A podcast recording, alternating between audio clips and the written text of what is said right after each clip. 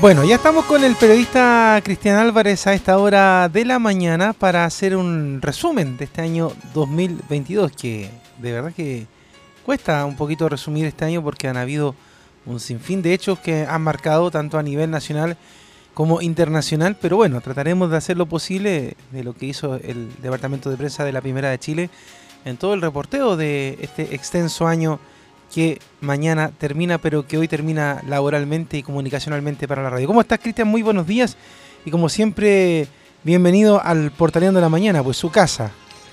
Sí, ha sido la casa mía, la tuya y también la de nuestros auditores durante este año, Leonardo. ¿Cómo están todos ustedes? Muy buenos días. Oye, me, sorprendió, pensé que se iba a sentar allá. Eh, y, la, ah. y, la, cámara lo estaba apuntando hacia el otro lado. ah, ah, ah funcionan ambas. Sí, ¿Se arregló? Sí, se arregló. Oh, ya. Entonces voy a hacer el eso y la magia de la radio voy a trasladar al otro lado después por si acaso. sí. Pero bueno, eh, bueno, eh, como les decíamos anteriormente, esta también ha sido su casa donde hemos presenciado, hemos informado diferentes hechos eh, contingentes que han ocurrido durante este año 2022, que afortunadamente podemos decir en muchas cosas ya se volvió a la normalidad. Eh, luego de todo lo que pasamos con el COVID-19, eh, con diversas restricciones, con diversos problemas en torno a nuestra vida diaria, nuestra cotidianidad, que al menos durante este año se retomó en su mayoría. En otras partes hay rebrotes lamentablemente de esta enfermedad viral, pero por lo menos acá en el país ya eh, podemos decir volvió todo eh, a su curso normal, al menos antes de la pandemia o antes del estallido incluso que se registró desde el año 2019. La pandemia comenzó el año 2020 a minar nuestras vidas, pero por lo menos hubo diferentes hechos que vale la pena destacar y de los cuales durante esta mañana vamos a revisar eh, durante esta, estas dos horas y media que nos queda de programa acá en el Portaleando la Mañana. Muchos de ellos eh, fueron transmisiones especiales a nuestra radio, los informamos a la pasada, estuvimos ahí bastantes de ellos contándolos, por lo menos acá en el país, y bueno, ahora solamente queda recorrer este camino del 2022 que finalizará mañana, como tú decías, Leonardo, pero eh, si ustedes escuchan de fondo, no lo vamos a hacer tan fome porque lo vamos a hacer con temas musicales de personas que lamentablemente nos dejaron este año. El que ustedes escuchan es un compositor llamado, para ser muy exacto, Evangelos Odiseas Papanastasiou, más conocido como Vangelis. ¿Quién es esta persona? Muy sencilla, eh, muy sencillo. Es un compositor musical griego que fue que es catalogado como uno de los mejores eh, compositores musicales de bandas sonoras de diversas películas eh, a lo largo de la historia del cine, que incluso hasta ganó un Oscar el año 1982 con la película Carro de Fuego, donde eh, este tema que escuchamos de fondo es uno de los más característicos de él y también compuso otros temas durante su carrera, por ejemplo la película 1492 que narra el descubrimiento de América por parte de Cristóbal Colón, también fue un tema emblemático eh, por parte de él y también lo, hizo así con otras películas. Eh, el año, eh, el 17 de mayo pasado falleció producto precisamente de las consecuencias del COVID-19 en París, dejando eso sí este legado musical de lo cual vamos a estar escuchando al menos los primeros seis meses, porque los otros seis meses también los vamos a dedicar a un artista nacional que lamentablemente nos dejó durante este año. Así es, pues bueno, un año bastante movido que venía con el arrastre del 2021, porque el año 2021, eh, como bien lo sabíamos, estuvo marcado por distintas elecciones, eh, por aperturas de elecciones también, como fue el, plebiscito, pero venía todo el arrastre para este 2022. El presidente Gabriel Boric electo, después de una larga contienda política que dividió al país en los extremos más extremos de los últimos tiempos. De hecho, eh, la comparación internacional era entre eh, lo que pasó en el periodo de Salvador Allende y cuando asume, eh, cuando gana más bien el presidente Boric el año pasado, se habla justamente de que la izquierda retorna al poder después de muchos años, tomando el tiempo desde que Salvador Allende había asumido el mando de la República para llegar a los primeros meses en donde se transformó un lugar en particular en una llamada moneda chica, que era el recuerdo que uno tiene del verano de este año, Cristian. Exactamente, fue un lugar de peregrinar político ese lugar que mencionas, eh, pero vamos a comenzar con un hecho puntual que podríamos decir fue el hito de esta previa a su asociación como gobernante. Hablamos de la designación de su gabinete que lo nombró en definitiva el pasado 20 de enero, eh, ratificándose la filtración de algunos nombres, pero él prefirió hacerlo de forma más oficial con un acto realizado en el Museo de Historia Natural en la comuna de Quinta Normal no, en la comuna de Santiago, porque la quinta normal pertenece a Santiago, pero realizó ahí en ese lugar la designación de su gabinete, no se estuvieron todos porque, por ejemplo, algunos estaban con COVID-19, otros por razones eh, impostergables, no pudieron asistir o llegar a tiempo a ese lugar, pero el presidente Gabriel Boric nombró a su gabinete de ministros inicialmente 17 24. Estuvieron allí acompañándolo con varias sorpresas que las vamos a contar a continuación. Mientras tanto, escuchemos lo que fue ese audio ambiente, lo que fueron esos momentos donde algunos de los nombrados y también los partidos políticos que lo apoyaron eh, comentaron precisamente esta asignación ocurrida el pasado 20 de enero.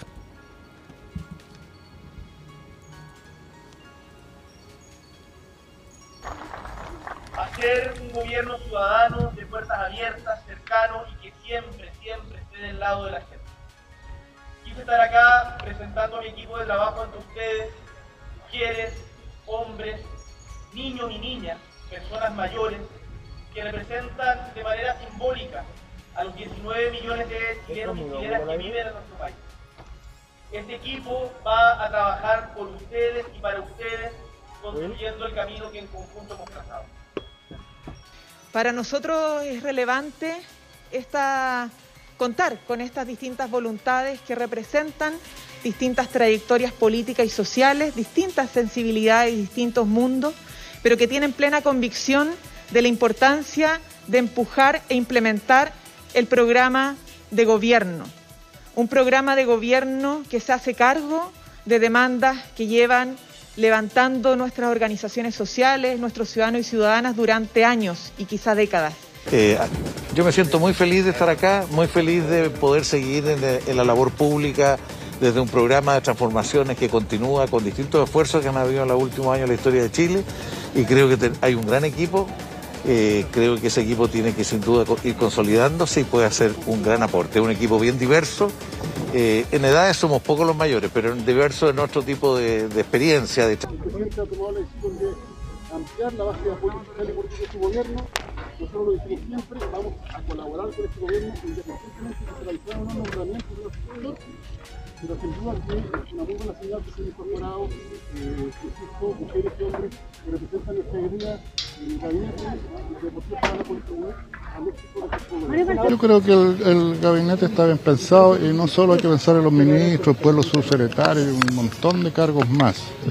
Es decir, eh, yo creo que se va a producir simétrico. Guillermo, ¿quedaron conformes con la conformación, con la participación de ustedes en el Estamos conformes con nuestra participación.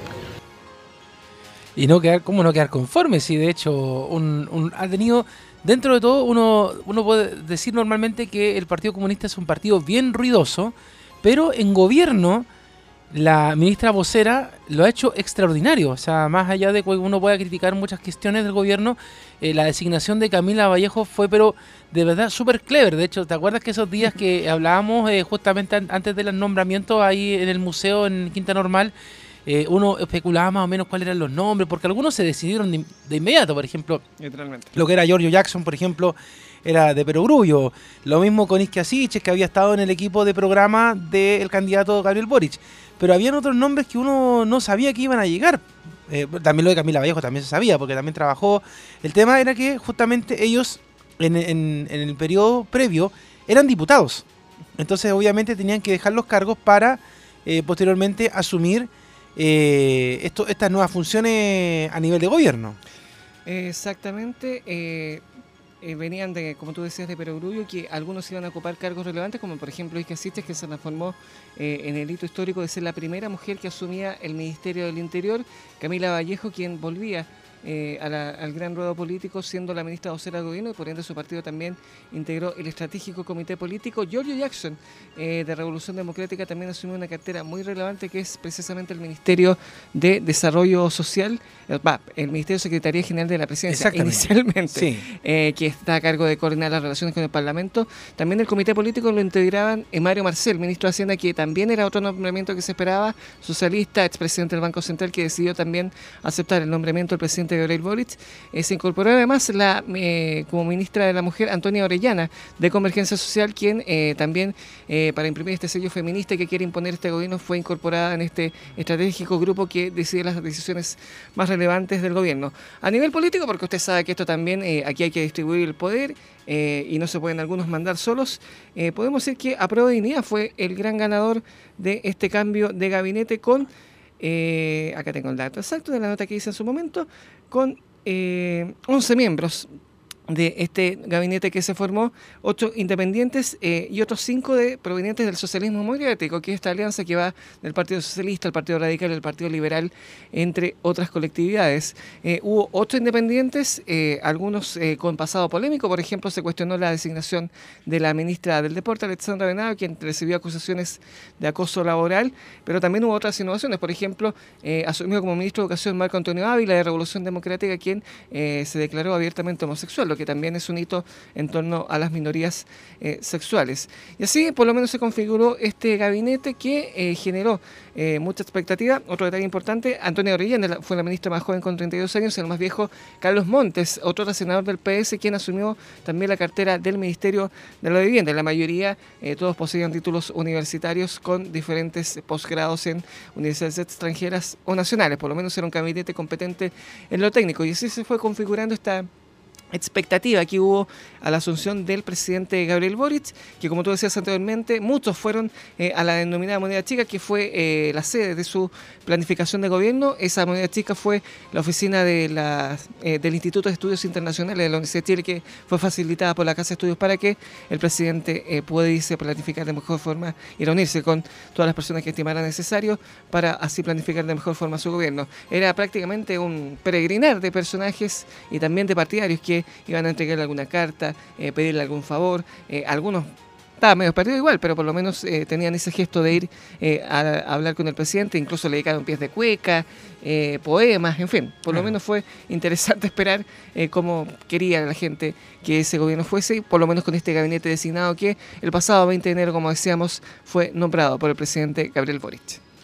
Tal cual, pues ¿ah? fue un, verano bien movido, al menos para, para Gabriel Boric y todos los ministros electos, porque no pudieron descansar, tenían que inmediatamente ir planificando esto. Y hay que recordar que cuando comenzamos el año estábamos con mascarillas, de hecho, por eso eh, no fue tan eh, con, tanta aglomeración eh, esta actividad que se realizó justamente ahí en la Quinta Normal.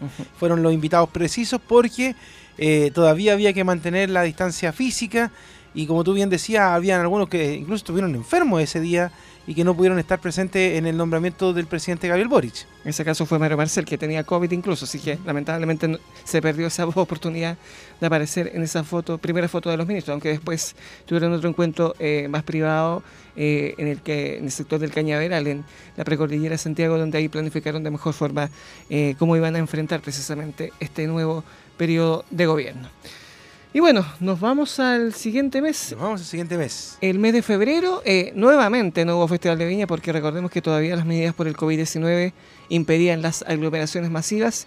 Eh, ese evento obviamente representa el fin del verano, pero el mundo no estaba preocupado por el Festival de Viña, sino que estaba preocupado por lo que estaba pasando en Europa, porque lamentablemente se desató una nueva guerra entre dos, podríamos decir, potencias, igualmente porque se han enfrentado, se han mostrado los dientes, pero eh, con un abuso, podríamos decir, de uno sobre el otro. Hablamos de la guerra entre Rusia y Ucrania, donde el pasado 24 de febrero finalmente eh, las fuerzas eh, de este país euroasiático decidieron atacar, eh, traspasar las fronteras del el ex país soviético, del cual perteneció a la Unión Soviética, para reclamar la soberanía de, o mejor dicho, proteger eh, a sus habitantes eh, rusoparlantes. Más detalles los declaramos después, pero escuchemos también lo que fue esa semana eh, tensa y también eh, los ambientes que se generaron en esa guerra, donde incluso también hubo corresponsales nacionales que informaron desde las propias ciudades ucranianas cómo se estaba viviendo este lamentable conflicto bélico.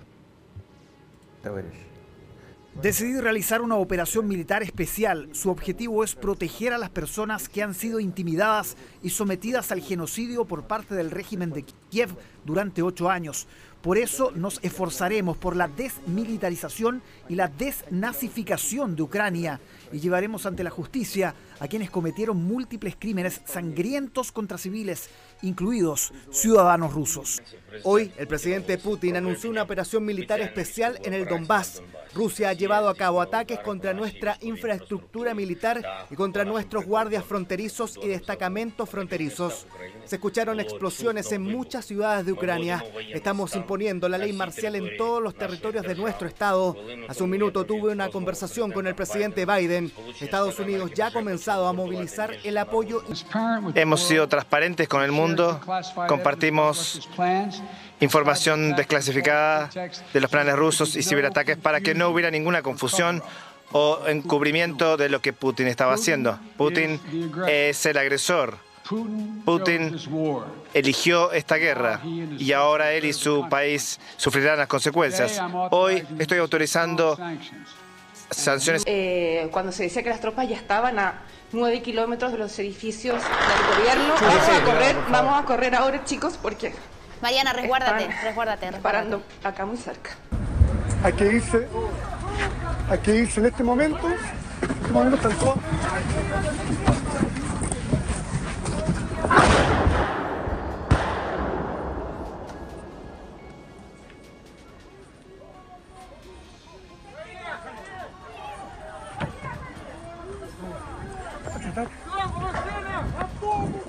arrancar.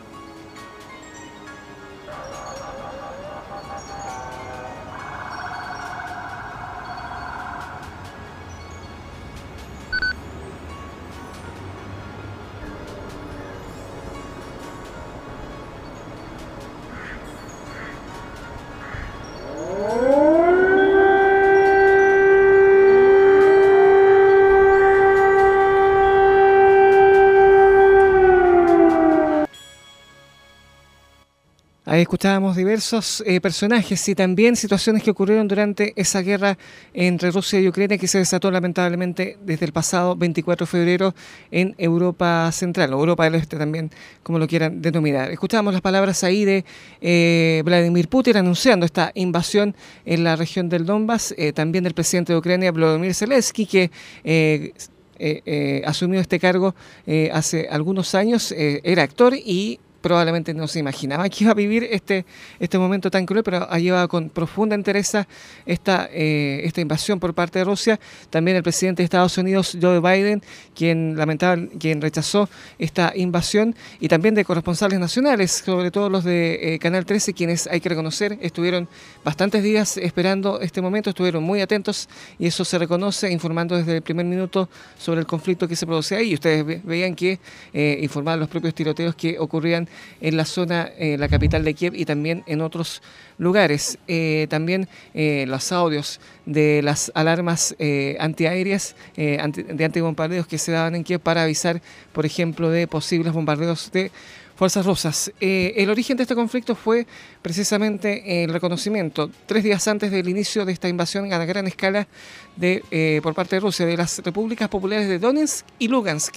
que habita mayoritariamente personas de habla rusa y eh, precisamente eh, la justificación de Vladimir Putin fue invadir eh, fue entrar precisamente a defender estos habitantes, tal como lo hizo el año 2014 en la región de Crimea, pero ahora eh, fue una invasión de gran envergadura, puesto que directamente se metió a otros territorios, atacó posiciones estratégicas eh, de ese ex país soviético, con bombardeos, con fuego de metralla, artillería y generándose las clásicas tragedias que se producen estos conflictos bélicos con matanzas indiscriminadas y Rusia pagó un alto precio al respecto, puesto que desde empresas internacionales eh, salieron precisamente del país como castigo por esta represalia, hasta incluso quedó eliminado del Mundial de Fútbol de Qatar, donde incluso iba a disputar un, un repetaje con Polonia. En fin, pagó diferentes consecuencias Rusia por esta invasión, de la cual todavía sigue perpetrando, pero todavía sigue resistiendo Ucrania. De hecho, hace pocos días Vladimir Zelensky viajó a Estados Unidos para recibir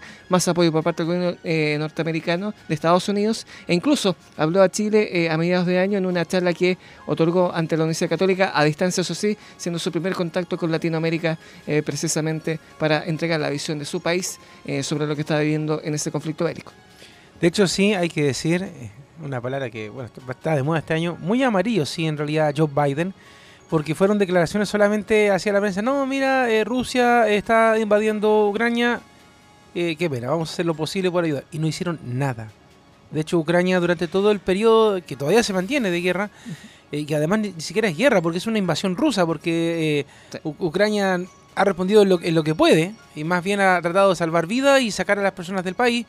no recibió ayuda de nadie. O sea, solamente palabras así como, un golpecito en la espalda, no, no te preocupes, estamos contigo y de todos los países de la OTAN incluso, que miraban ahí un poco qué es lo que podían hacer, pero como Ucrania incluso no era miembro de, tampoco podían meterse eh, a ayudarlo mucho. La única forma en que podían hacer algo era si es que Rusia se metía en territorios que no fueran de Ucrania y que fueran de países miembros, pero en realidad lo de John Biden y de todo el resto de la comunidad europea fue un saludo a la bandera para, para Zelensky y la gente de Ucrania. Lamentablemente, eh, eh, la, posición internacional en este conflicto fue también, como tú decías, muy tibia.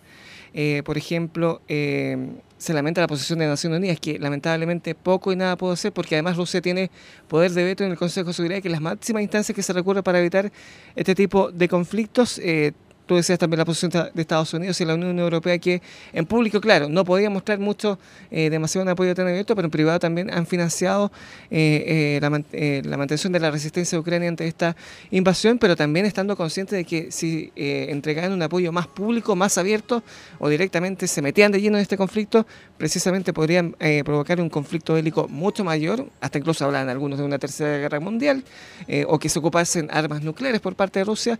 En fin, era un equilibrio bastante complejo y por lo menos eh, han mantenido un apoyo, pero muy disimulado, eh, para eh, de alguna otra forma entregarle el mayor apoyo posible al gobierno de Ucrania para que pueda resistir esta invasión.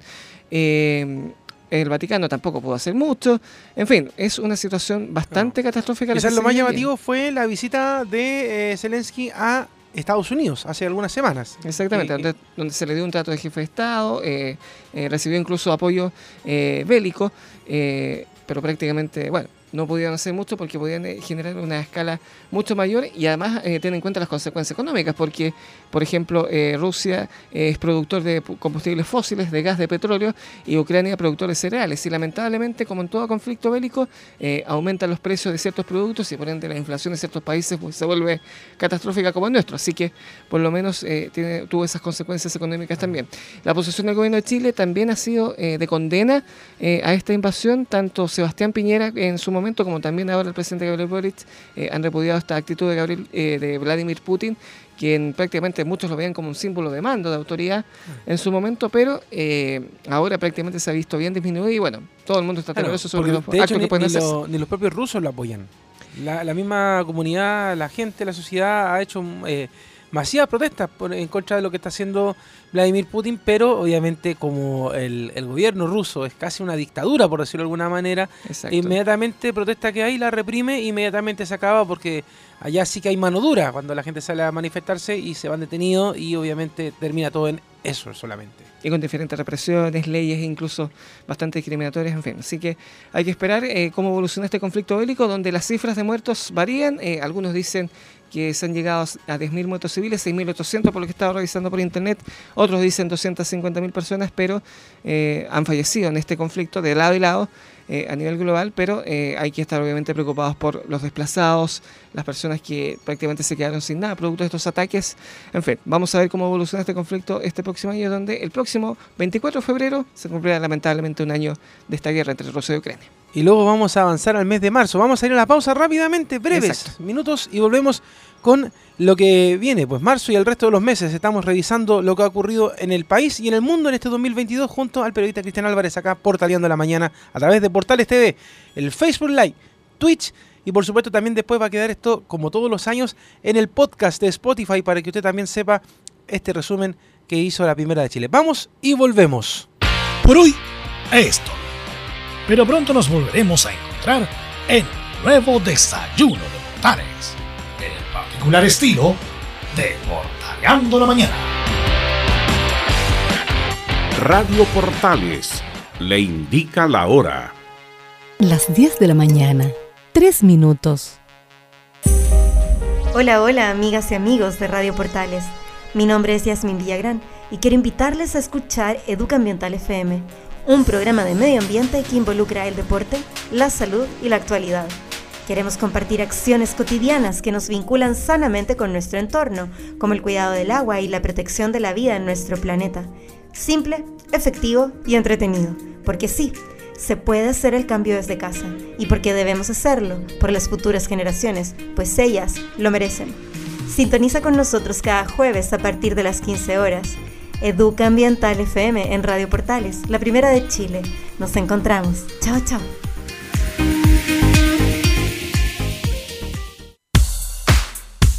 Ahora más que nunca, quédate en casa y disfruta de algo rico sin pagar de más. Somos de la casa, una delicia al paladar. Conoce nuestra variedad de waffles, sándwiches, empanadas de horno y mucho más. Contáctanos vía WhatsApp al más 569 5018 3008. Atendemos todas las tarjetas de crédito y red compra. Infórmate más en nuestras redes sociales, en Instagram y Facebook.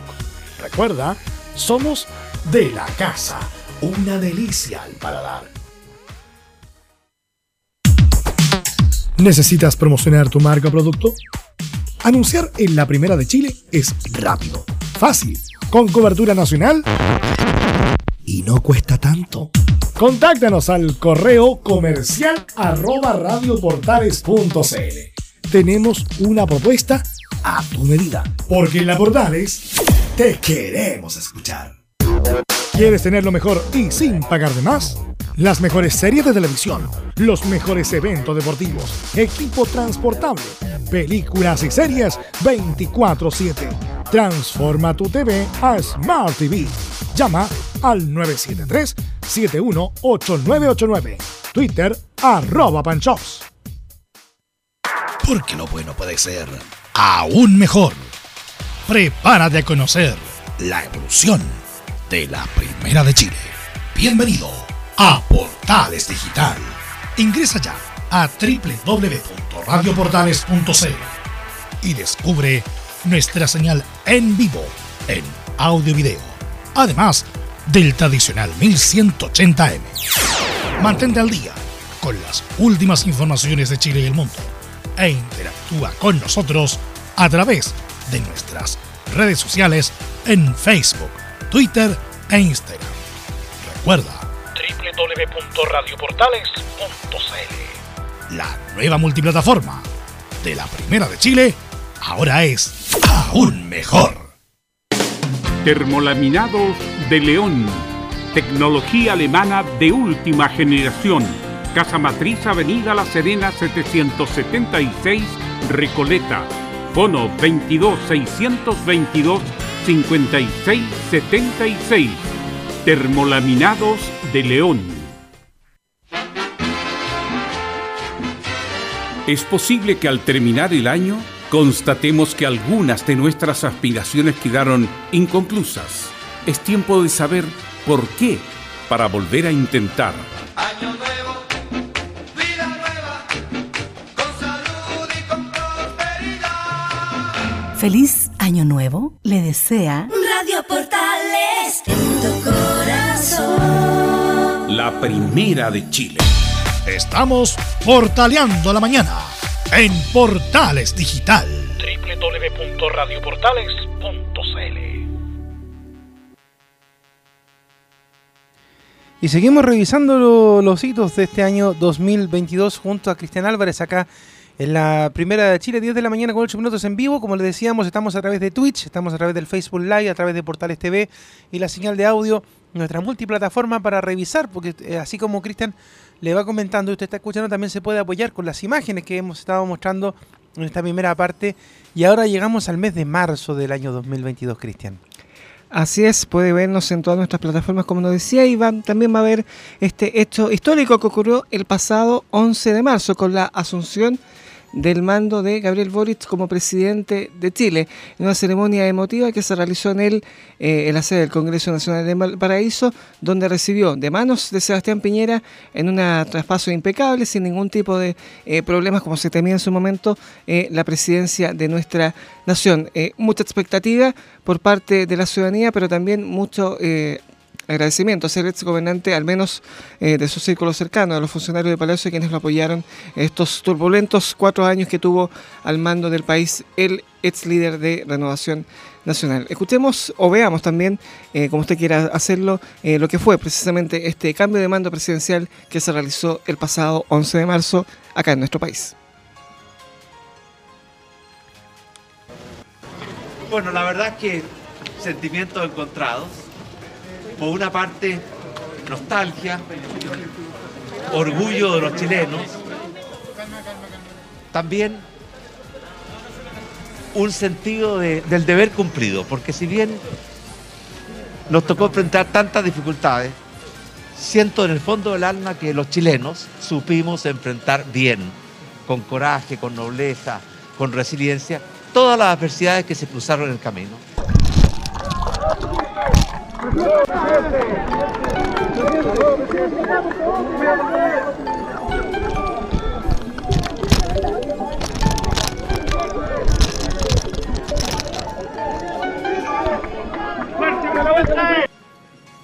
¿Juráis o prometéis desempeñar fielmente el cargo de presidente de la República, conservar la independencia de la nación y guardar y hacer guardar la Constitución y las leyes? Ante el pueblo y los pueblos de Chile, sí, prometo.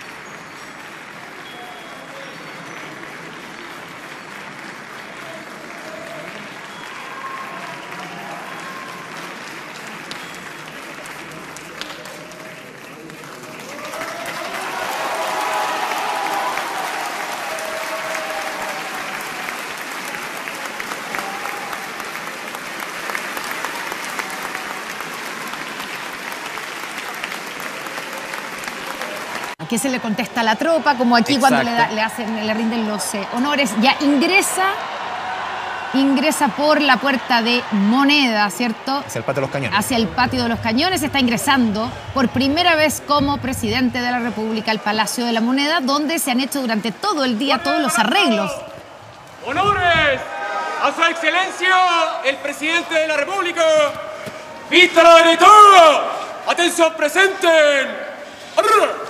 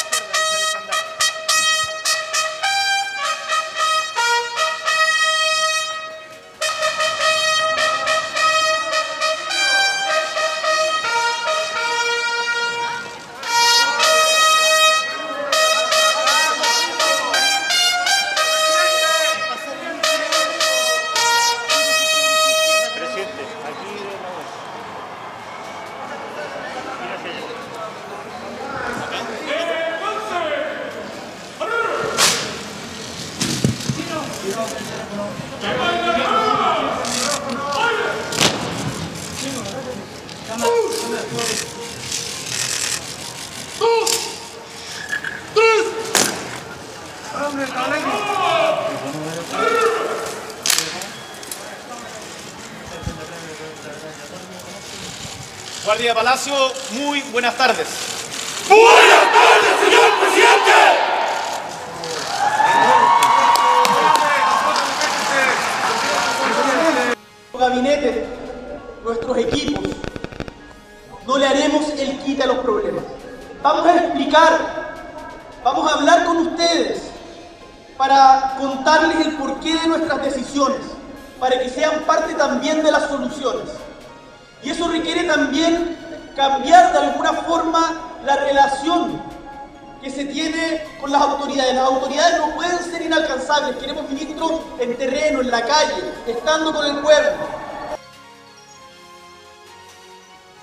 Ahí estaban las palabras de eh, diversos personajes que participaron de este hito histórico tradicional que se da eh, después de una elección presidencial y que asume la autoridad, la principal autoridad del país elegida democráticamente por la ciudadanía. Escuchábamos inicialmente a Sebastián Piñera en sus últimas palabras como mandatario en el Palacio de la Moneda, eh, la despedida que recibió por parte de funcionarios y asesores del Palacio de Gobierno durante sus últimas horas en la moneda. Después el juramento que el presidente Gabriel Boric declaró para asumir este cargo, la recepción de la banda presidencial que él confeccionó, de la cual fue terciada por el presidente del Senado, eh, Álvaro Elizalde, después eh, los honores de Palacio que recibió, eh, los primeros honores de Palacio que recibió cuando llegó aquí a Santiago y su primer discurso, del cual se dirigió ante la ciudadanía en la noche de esa pasada jornada.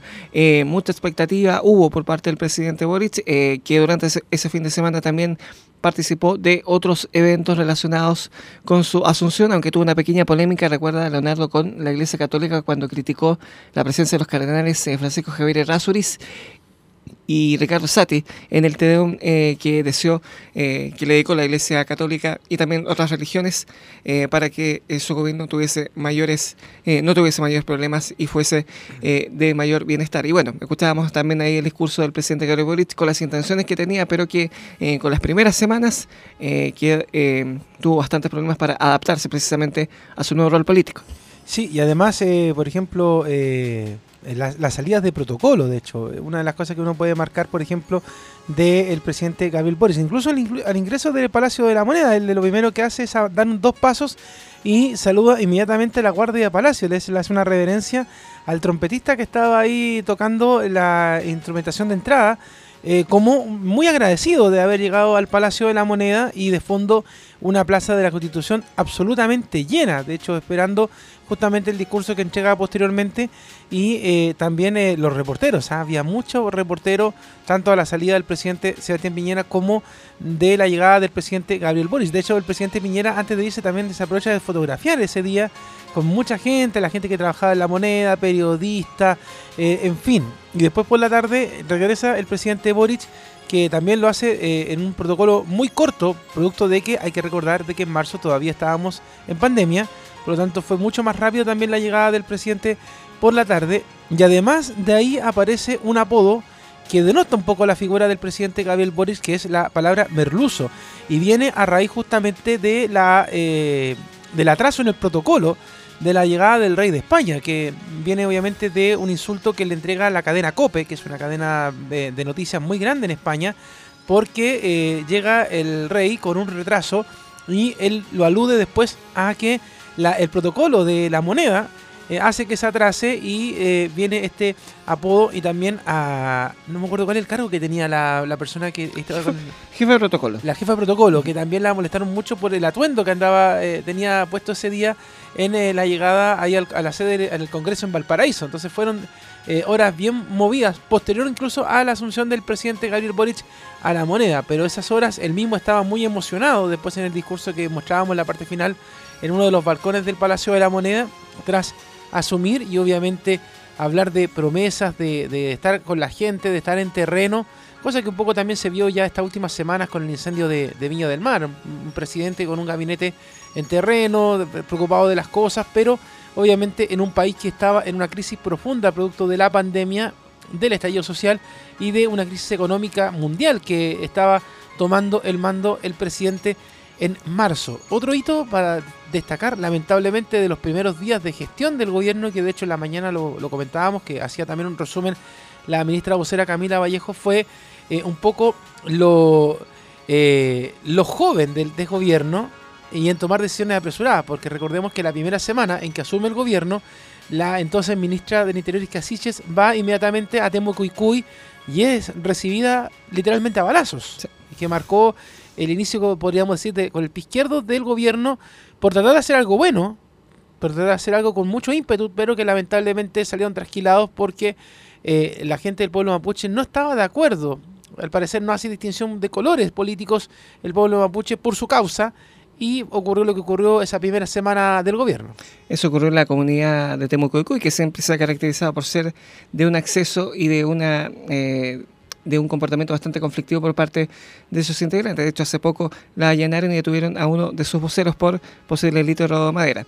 Pero eh, retomando a lo que fue este hito histórico, bueno, Sebastián Piñera se fue con una popularidad cercana al 20%, terminando un periodo bastante complejo. Eh, después de eso se fue de vacaciones, eh, tanto en, al sur de Chile, en la Torre del Paine, por lo que se informó, como también hacia Europa. Y también aprovechó de retomar su actividad privada, tanto ligada a sus negocios como también estar pendiente de la contingencia política. Esto mantuvo largo tiempo en silencio, hasta por lo menos en cierto punto de lo cual lo vamos a escuchar más adelante. Y bueno, como tú decías, eh, las características que ha tenido esta nueva administración del presidente Boric, que ha sido muy cercana a la gente, así lo ha querido también eh, acercar a la ciudadanía, especialmente a los niños, eh, a las nuevas generaciones, para que vean también a un jefe de Estado. es muy cercano, hay que reconocerlo, con la gente, el presidente Gabriel Boric. El tema es que a veces eso puede jugarle en contra, por ejemplo, con esta salida de protocolo, con estas críticas en las redes sociales, y durante esas primeras semanas, esos primeros meses, hubo bastantes dificultades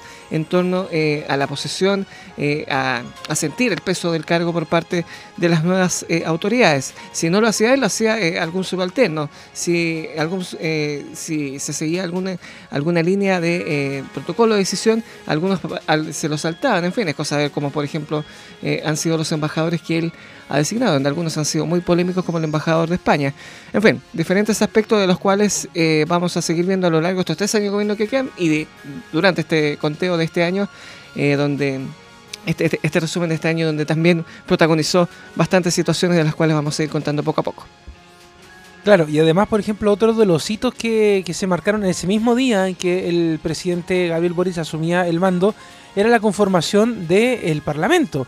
Y uno de los hechos que también marcó, por ejemplo, fue eh, la asunción en el mando como eh, senadora Fabiola Campillay, que además eh, es, podríamos decir, dentro de, la, de los discapacitados, de la polivalencia, una persona que marca un hito, una persona ciega, llegando a las esferas de la Cámara Alta y Baja eh, para tener un cargo de representación popular, que también fue bien eh, complejo el tema porque recordemos que la campaña de ella en un momento comenzó bastante dura, bastante tensa, pero fue suavizándola hasta llegar ahora a eh, uno de los poderes del Estado y que también marcó obviamente ese día relevancia que ella llegara hasta este lugar en el Congreso en Valparaíso.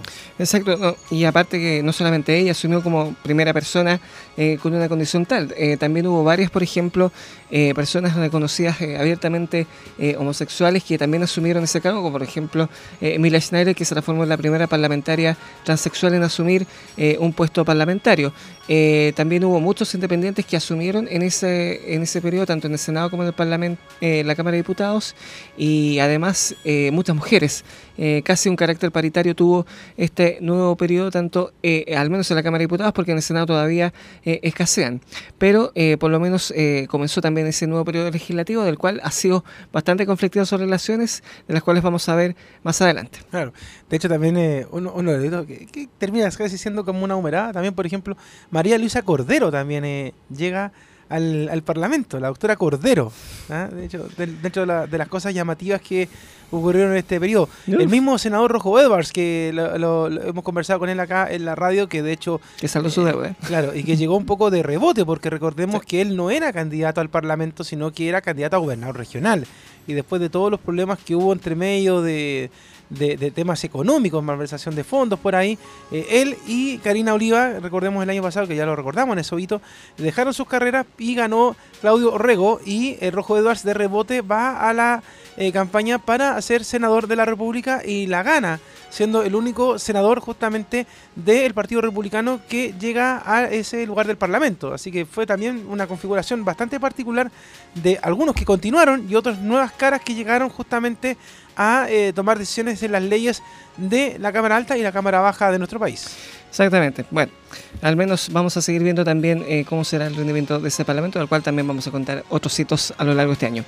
Y bueno, vamos a viajar eh, fuera de Chile porque a finales del mes de marzo, en la premiación de los premios Oscar, en la ceremonia de los premios Oscar hubo un momento bastante polémico que dio la vuelta al mundo, incluso hubo una cinta chilena eh, Bestia, que estaba compitiendo por la eh, estatuilla eh, a la mejor, al mejor corto animado de esas premiaciones. no ganó definitivamente, pero todo aquello, todas aquellas premiaciones, todos aquellos ganadores y perdedores pasó a segundo plano por este hecho que usted mismo lo va a ver, tal cual prefiero que usted lo vea y después contamos mayores detalles sobre esas situaciones que ocurrieron.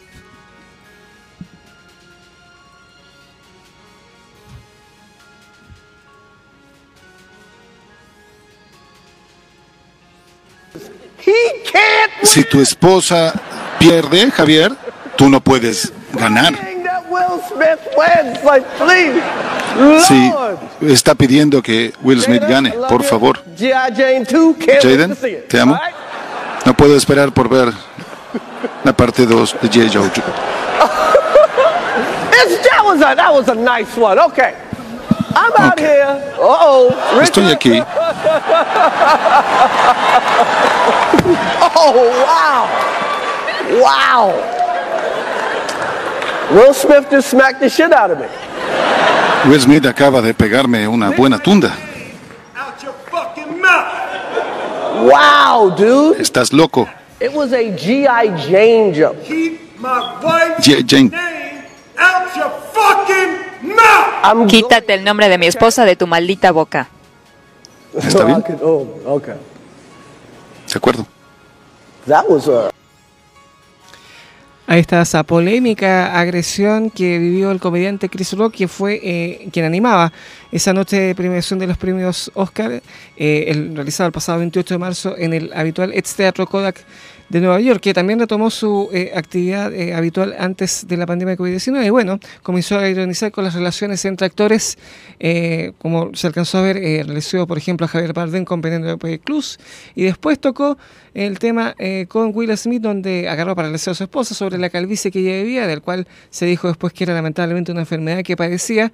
Esto no le gustó al mencionado actor de diversas películas como Hombres de Negro, entre otras.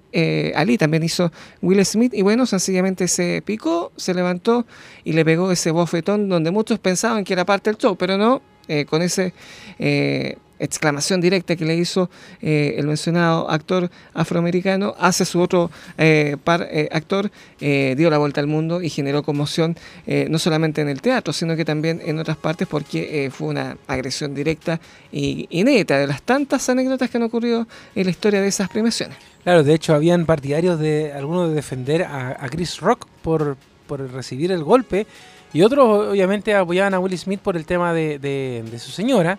Entonces fue un tema bien, bien particular. Al final los dos se pidieron disculpas, aunque Chris Rock quedó igual picado, así como no, la verdad es que las disculpas de Will Smith son mentiras y todo el tema. Que eso en su momento lo comentamos con Catalina Donosa acá en el bloque de Cultura y Espectáculo. Eh, pero fue algo que marcó varios meses, ¿eh? porque incluso entre medio eh, Will Smith tenía que hacer película y como que no lo querían, Chris Rock tenía que hacer evento, tampoco lo querían, así como que fue bastante particular ese hecho. Y además lo llamativo de lo que escuchábamos recién es que los que estaban haciendo la traducción, porque era una ceremonia que va en vivo, como que se demoraron en hacer la traducción del enojo de Will Smith hacia Chris Rock cuando le dice eh, deja de poner el nombre de, de mi mujer en tu boca. Como que incluso suavizaron el, la traducción en español. Así bueno. Literalmente. Un poco de lo que pasó. Pues. Bueno. Eh, vamos al siguiente mes. Nos vamos al mes de abril, donde eh, también eh, en esta inauguración de las relaciones entre el nuevo gobierno y el nuevo parlamento hubo un proyecto muy polémico que algunos intentaron asusar que fue un nuevo retiro de fondos previsionales, previsionales de las cuales sirvieron en su momento, pero ya está el consenso casi absoluto de que eh, ya eso es, ese método para conseguir dinero por parte de los fondos previsionales que uno ahorrando en su vida laboral ya está siendo eh, bastante malévolo y teniendo un efecto negativo en la economía. Eso se discutió eh, a mediados de abril en el Parlamento, donde el gobierno refundió dos proyectos para de alguna otra forma obtener ese retiro. Fue rechazado por los parlamentarios tanto eh, de la Cámara de Diputados, no, de la Cámara de Diputados fue precisamente eh, donde allí eh, nació y murió ese proyecto, donde no se siguió discutiendo a lo largo de, este año. Escuchemos lo que fue precisamente esa discusión parlamentaria, donde por lo menos una actitud bastante preponderante y relevante tuvieron el ministro Marcel, el ministro Giorgio Jackson, entre otros personajes de los cuales por lo menos pudieron detener esta verdadera sangría económica para la futura jubilación de nuestro país. Entonces no tengo ninguna duda de que tanto el PC como mi partido, Convergencia Social, como espero el Partido Socialista, todos los partidos eh, no van a apoyar una medida que termine yendo en contra, más allá de lo inmediato. A veces, a veces para, para poder hacer cosas que florezcan en el largo plazo hay que tener, eh, apretar los dientes y saber de que hay medidas que son impopulares hemos sido enemigos de las AFP durante muchos años. Y yo creo que eso nadie podría ponerlo en duda, desde el punto de vista de que hemos hecho todos los esfuerzos por generar un cambio en el sistema de pensiones. Y hemos hecho tantos esfuerzos que hoy día somos parte de un gobierno que tiene dentro de sus principales objetivos generar un cambio en el sistema de pensiones de capitalización individual para buscar un camino a la seguridad social. 68 votos, 68 votos también se rechaza. a favor, 83 en contra y una abstención. No se logran ni siquiera cerca los 78 votos y por lo tanto se rechaza y ustedes pueden ver hay aplausos de parte de la centro derecha. Es difícil de, entender. Esto no es eh, un reality donde eh, eh, nos preocupamos de quién va a ser el ganador o el perdedor de la noche haber eh, logrado esa comprensión eh, en circunstancias de que los parlamentarios han estado sujetos a permanente eh, presión en torno al tema de los retiros, creo que es indicativo de la madurez, de la responsabilidad de nuestros parlamentarias y parlamentarios y creo que es algo que nos alienta particularmente a seguir adelante con la agenda de reformas estructurales que eh, ha comprometido el presidente de la República.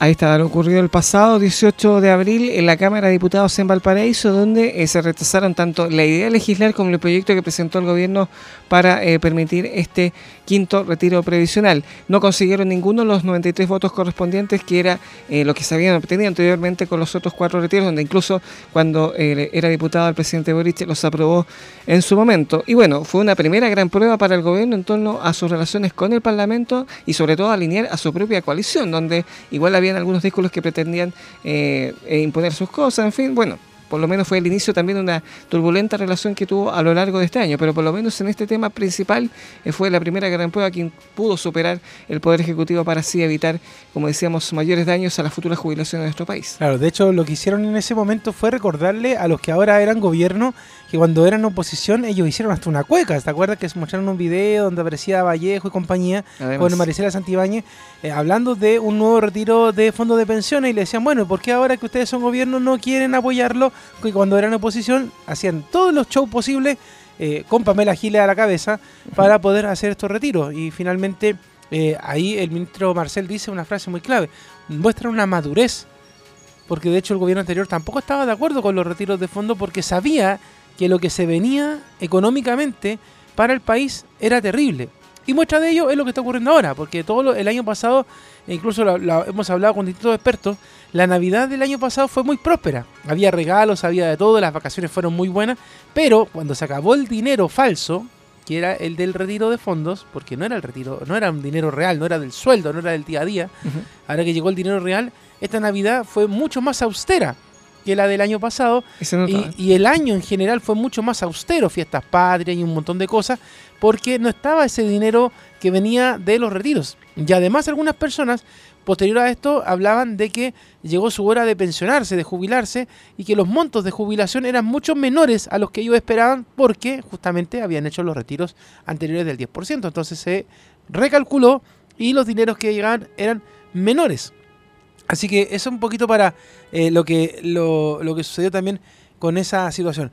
Vamos a hacer la segunda pausa de este especial de resumen del año 2022 y vamos a regresar junto a Cristian Álvarez para revisar lo que ha marcado los hitos en todos los estilos de este año que está terminando. Así que vamos y volvemos acá en la primera de Chile.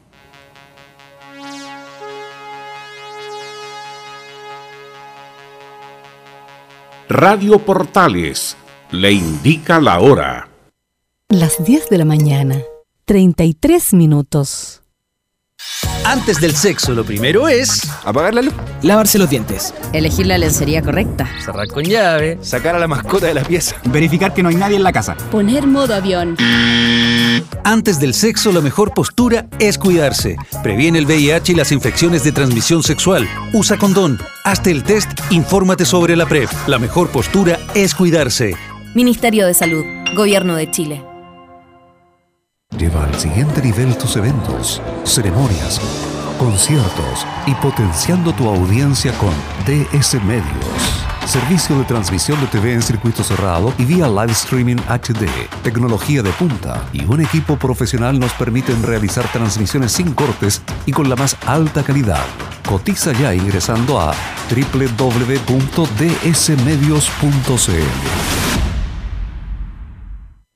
Saludos a todos, soy Juan Pedro Hidalgo y los invito a escucharme de lunes a viernes en mediodía en Portales, con la mejor música y energía en Portales Digital, la primera de Chile, uniendo al país de norte a sur. ¿Te gusta ir a la feria, comer en una picada o comprar en el almacén de tu barrio? Entonces te encantará Portal Disc App, la primera aplicación para escuchar y apoyar la música chilena. Son más de 7.000 artistas y 130.000 canciones de todas las regiones, estilos y épocas. Descubre, escucha y difunde la música chilena, simplemente usando y suscribiéndote en Portal Disc App. Toda la info en portaldisc.com.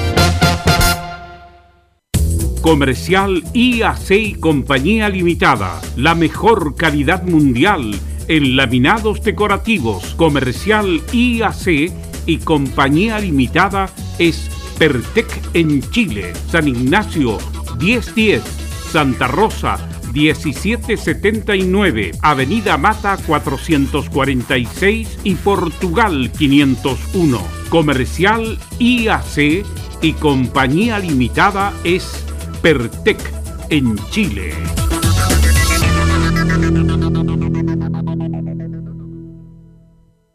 Desde todo Chile. Desde todo Chile. Y para todo Chile. Y para todo Chile. Portales Digital está en todas partes. www.radioportales.cl Estamos portaleando la mañana en Portales Digital. www.radioportales.cl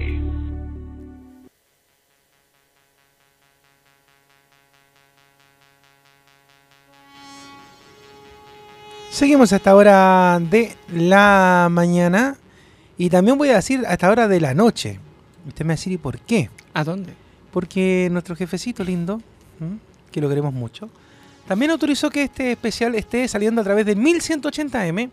Así que si alguien se lo ha perdido, eh, esta primera horita que hemos hecho, desde las 20 horas hoy vamos a tener el especial también del resumen del año a través de el 1180 AM. Y si usted lo quiere escuchar en otro momento del día porque dice, hoy sabes que me perdí la primera parte, lo puede hacer, retrocede Twitch, retrocede el Facebook Live que después va a quedar publicado o en Spotify, lo puede ir escuchando si va en el auto, está en la casa y de repente dice, oye, pasó algo y quiero recargarlo, ahí va a estar.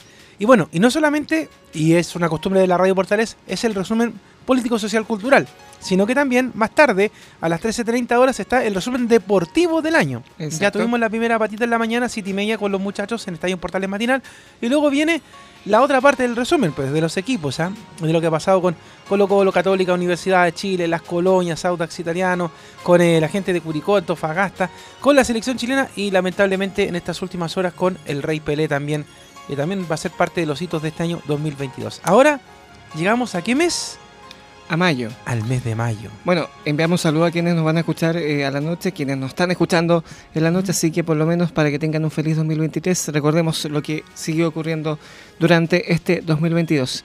Nos vamos a enfocar en dos tragedias que ocurrieron de conflictos que estuvieron sucediéndose a lo largo de este año, pero también anteriormente, donde esas tragedias, esas muertes significaron eh, el clímax de unas situaciones que no se podían tolerar. Vamos a partir eh, con lo que pasó en el barrio Meix el pasado primero de mayo, eh, acá en la comuna de Santiago, donde ese barrio, tomado prácticamente por mafias de comerciantes ambulantes, eh, protagonizó una una tragedia, un asesinato cobarde, podríamos decir, contra una reportera. Hablamos de la muerte de Francisca Sandoval, reportera del canal eh, de, la televisora comunitaria Señal 3 de la Victoria, una señal histórica que es una de las primeras que se formó en nuestro país, quien lamentablemente eh, fue herida eh, durante la marcha alternativa de la, del Día del Trabajador que se registró en ese lugar, donde lamentablemente ella estaba filmando los problemas que se estaban viviendo, los enfrentamientos que estaban pasando entre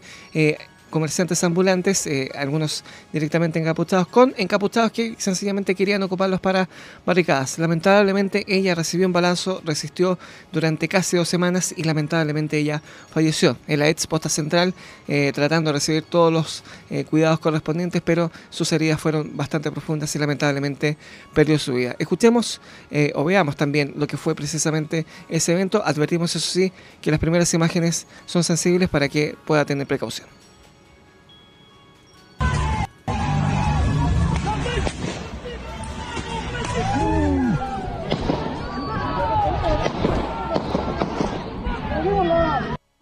Hechos que han ocurrido en sectores de MEIX y Estación Central. Junto a la delegada presidencial y el alcalde de Estación Central estamos trabajando, además con distintas instituciones como son carabineros, para poder, por un lado, avanzar en las detenciones que ya han ocurrido, pero también en que estas acciones no queden en impunidad.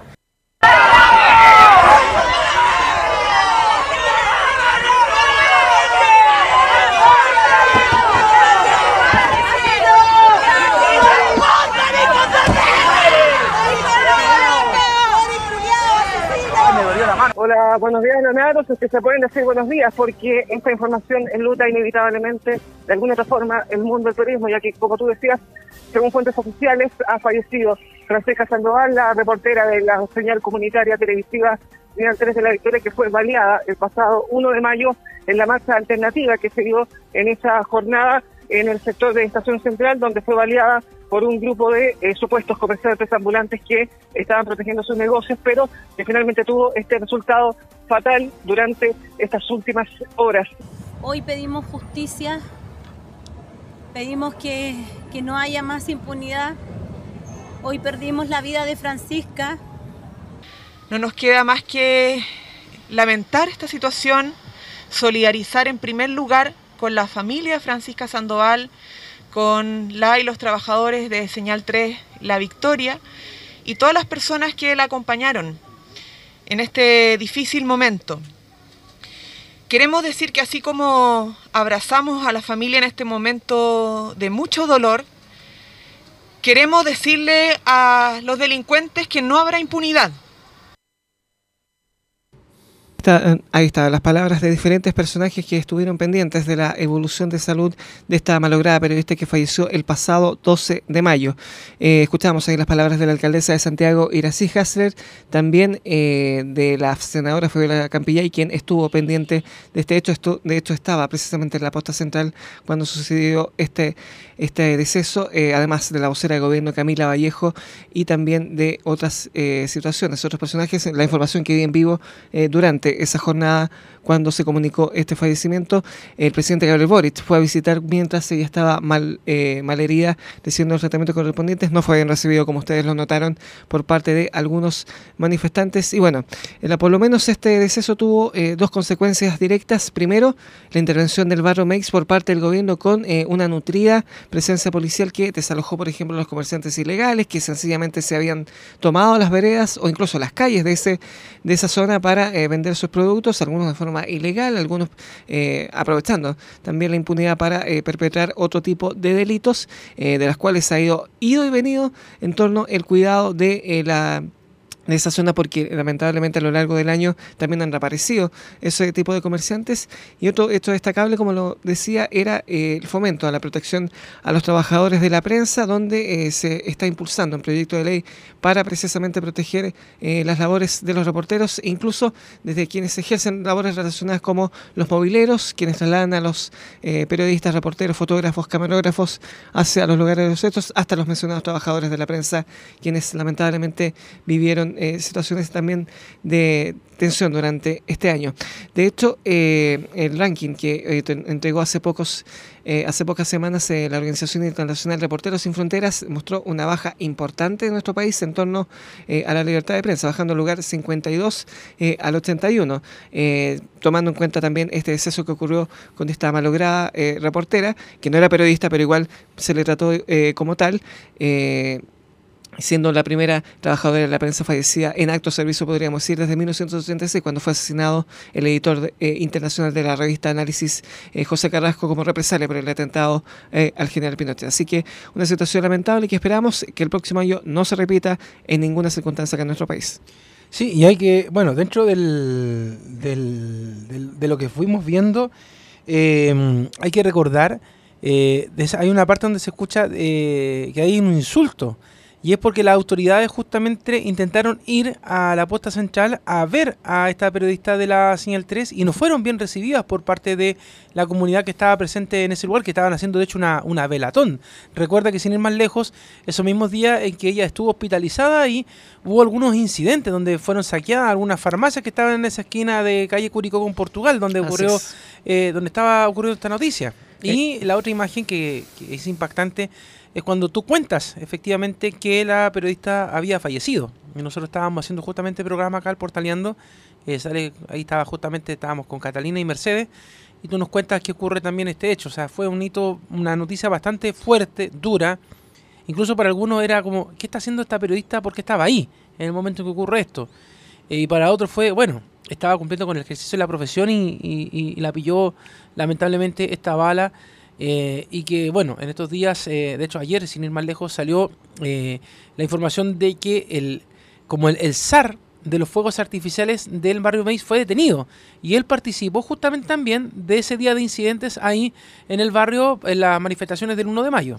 Ha sido complejo desarmar todas esas redes de protección para aquellas personas que están cometiendo ilícitos en ese barrio. Como decía anteriormente, el gobierno intervino fuertemente, pero eh, cuando se va la presencia policial, reaparecen las carpas, reaparecen estos ilícitos y eh, complican la vida de los trabajadores honestos que precisamente se ganan la vida en ese lugar. Incluso impedían el acceso hacia un CEFAM eh, de esa en ese lugar, hay un edificio tomado del cual se ha desalojado, en fin, al menos está la conformidad de que el asesino de esta persona eh, digámoslo asesino, porque literalmente ya todas las pruebas lo apuntan a que fue él eh, la persona que perpetró el disparo que lamentablemente mató a Francisca, eh, está detenido, cumpliendo prisión preventiva. Irónicamente vivía en la población de La Victoria donde trabajaba eh, esta reportera y bueno, lamentablemente deja una hija de la cual quedó huérfana, pero tendrá en cuenta lo que ha hecho su madre, quien también hace años atrás vivió una situación compleja con un carabinero que la votó en una marcha en el centro de Santiago de la pesca artesanal. Así que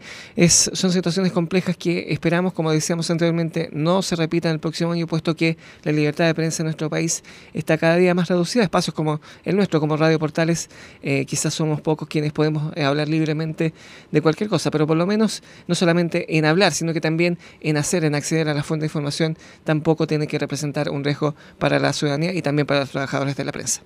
Tal cual. Bueno, Sigamos avanzando porque ese mes de mayo también ocurrió otra cosa también con carácter de, de muerte, Cristian Álvarez.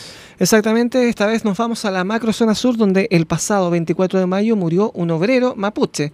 No murió un terrorista, no murió un delincuente, no murió un carabinero, sino que un obrero mapuche. Hablamos del caso de Segundo Catril Neculeo de, 66 años, además quien murió en un eh, ataque mientras era trasladado de un lugar eh, a otro, eh, a su lugar de trabajo. Forestal Mininco, trabajadores de la Forestal Mininco, quienes iban eh, a su lugar de trabajo eh, en la región de la Araucanía, lamentablemente recibió un disparo producto de un grupo desconocido que hasta el día de hoy no se sabe quién precisamente lo perpetró, eh, siendo otra de las víctimas que vivió esa conflictiva zona del sur del país, donde lamentablemente las demandas se confunden con la violencia y en este caso con sangre, que lamentablemente no fue el único caso que se vivió en esa zona del sur del país. Escuchemos precisamente lo que fue eh, las reacciones producto de esta lamentable situación de sangre ocurrida en el sur de Chile. Su hija y vio todo el momento en que su padre fue atacado y fue brutalmente, eh, digamos, eh, recibió este disparo brutal. Si no se sensibiliza la autoridad con esos hechos, ¿de qué estamos hablando? Yo creo que hay que dejar de hablar, hay que dejar de, llamar la atención y trabajar, ocuparse de lo que está pasando en la región, los derechos humanos para la comuna de Lumaco, para los niños, para los trabajadores, para las madres, para nuestras machis, para nuestras comunidades mapuche, no existen. Sería súper eh, súper grave y súper poco, poco mapuche si algún mapuche mató a un mapuche. Eso es lo primero. Espero que así no sea, digamos. Y espero que si así fue, que ese grupo o esas personas den la cara y digan que ellos fueron. Si consideramos todo el 2021 y lo que va de, este año, 2022, hay un total de 13 personas que han eh, fallecido. Es decir, en un año y medio se ha superado la cantidad de homicidios por hechos de violencia rural eh, en los últimos 20 años. Estos son hechos que afectan y atentan contra la vida de las personas, trabajadores de nuestra región que no pueden ser pasados por alto. Condenamos con la mayor gravedad y se está presentando una querella criminal por estos hechos. El decreto constitucional que establece la excepción constitucional de emergencia establece indicaciones, orientaciones respecto de la protección de las principales rutas y carreteras. Sabemos que Carabinero hoy día está muy disminuido, que no, no tiene los elementos necesarios para poder combatir a estos delincuentes para poder hacerle frente. Eh, y también ese es nuestro reclamo. Si queremos que esto se solucione, sin duda que hay que reforzar a Carabineros. Nuestro gobierno está trabajando por encontrar a los responsables de este homicidio, como también desarticular las bandas que operan en este territorio. Seguiremos trabajando incansablemente por recuperar la paz y el buen vivir en todo nuestro sur.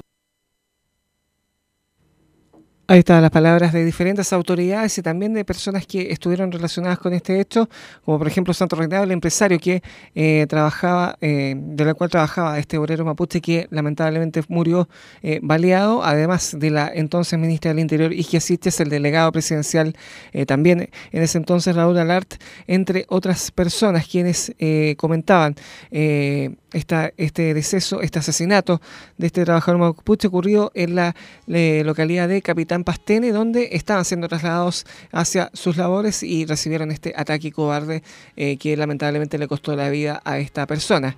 Eh, y bueno, todavía no se sabe eh, a ciencia cierta quién lo hizo, porque lamentablemente las situaciones de impunidad en el sur del país continúan persistiendo y todavía se sigue investigando este caso. y lamentablemente no fue el único, porque en el pasado mes de febrero fueron acribillados otro grupo de trabajadores y en el resto del año al menos han habido más ataques incendiarios, entre otros aspectos, aunque por lo menos eh, también en los estados de excepción que eh, a lo largo de este año se han, eh, han sido otorgados, aprobados en el Parlamento en sus extensiones, han servido también para paliar todas esas crisis, todos esos problemas de violencia que siguen viviéndose en la macrozona sur.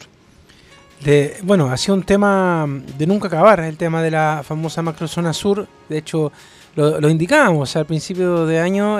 va la ministra Siches y eh, revelía balazos del lugar de Mocoicoy y luego muere esta persona, un trabajador, y de hecho hay una de las declaraciones era bastante fuerte cuando decía eh, no, eh, sería muy condenable que si un mapuche mata a un mapuche, era eh, dentro de las declaraciones. Y, y bueno, ha sido un tema bien complejo todo lo que pasa ahí con los distintos eh, grupos de reivindicación, la coordinadora Arauco, Arauco Mayeco, el, grupo de resistencia Lapquenche. De hecho, recuerda que en el último tiempo incluso con el tema mapuche salió que los mapuches estaban coordinados con empresarios de la zona sur por el robo de la madera también, que fueron acusados ahí. De hecho, eh, también... Hubo hace eh, poco, disculpa, hubo hace poco un allanamiento donde capturaron algunos de estos personajes que estaban ligados a estas eh, a estos ilícitos, a estas investigaciones que precisamente, como decía anteriormente, por ejemplo, un, vocero de esta conflictiva comunidad de Temucuicuy fue detenido por sus relaciones en esa materia. y claro, han habido bastantes hechos durante este año los cuales vamos a seguir revisando y seguiremos viendo cómo eh, se seguirán perpetrándose estas situaciones porque también hay comunidades mapuches que todavía siguen reivindicando la violencia para recuperar territorios. El gobierno fue bastante eh, dialogante en ese aspecto, esperaba que bajaran, entre comillas, las armas, eh, los ánimos violentos para que no ocurrieran más situaciones de ese tipo. eso no fue así, lo vamos a seguir viendo a lo largo de este año porque hubo más sitios al respecto, pero los problemas en la macrozona sur continúan, aunque la autoridad también ha puesto todo lo posible para controlar las situaciones de violencia que allí ocurren. Exactamente, pues bueno, un tema que de hecho sigue la palestra, recordemos también la detención de Yaitul y bueno, y todo lo que ha pasado ahí con el tema mapuche es un tema que por lo menos para el próximo año también sigue ahí en agenda y muy vigente, Cristian.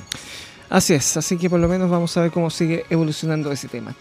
Y nos vamos ahora al mes de junio, donde hubo una decisión económica que para muchos fue un cambio de paradigma del gobierno, pero que también eh, representó el riesgo que pueden generar este tipo de decisiones, no solamente para los afectados, sino que también para la economía nacional. Hablamos del cierre de la planta de fundición Ventanas, que pertenecía a Codelco, que está alojado en la zona industrial de Quintero y Puchuncaví, eh, donde cumpliendo la promesa de eh, campaña del presidente Boric de directamente tomar medidas más drásticas contra esa fábrica, atendiendo también los reclamos de diversos habitantes de esa zona que han sufrido diversas consecuencias, eh, anunció el cierre de la planta de recepción de metales para que fuesen fundidos y vendidos después en el mercado. Una decisión que trajo muchas consecuencias económicas, de las cuales escuchamos las reacciones que hubo, por lo menos en los días en que eh, eh, eh, sí, que precedieron a esta polémica decisión de la cual estuvo muy pendiente el país porque también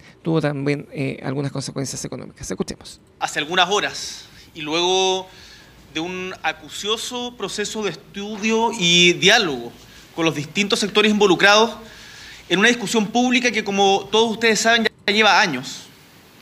El directorio de Codelco ha tomado la decisión de avanzar hacia el cese de sus operaciones en la fundición de ventanas. Esta es una historia muy larga. Yo no me olvido que hace dos meses cuando fui por primera vez a Ventana a reunirme con los trabajadores y con eh, los dirigentes sindicales, los directivos, el reclamo más extendido era corten el queque, tomen decisiones, resuelvan qué vamos a hacer con Ventana. Y claro, creo que este ha sido un proceso muy largo. Responderle a nuestros trabajadores. Lo que queremos decirle es que no vamos a cesar acá la discusión, no vamos a cesar la pelea. Nos defendimos solos. La corporación nunca, nunca salió a defendernos. Esas acusaciones infundadas, nos acusaron de asesinos, nos acusaron de que nosotros éramos los, responsables, ¿cierto?, de lo intoxicado. Llevamos 12 días detenidos, hoy día está más que evidente que no somos los responsables. Hoy día vamos a empobrecer una comunidad. Eso es lo que vamos a hacer. Con estas decisiones vamos, a empobrecer una comunidad. Y lo queremos decir hoy día, mirando, mirándole, mirándolo con la cara al país. Se lo queremos decir hoy día.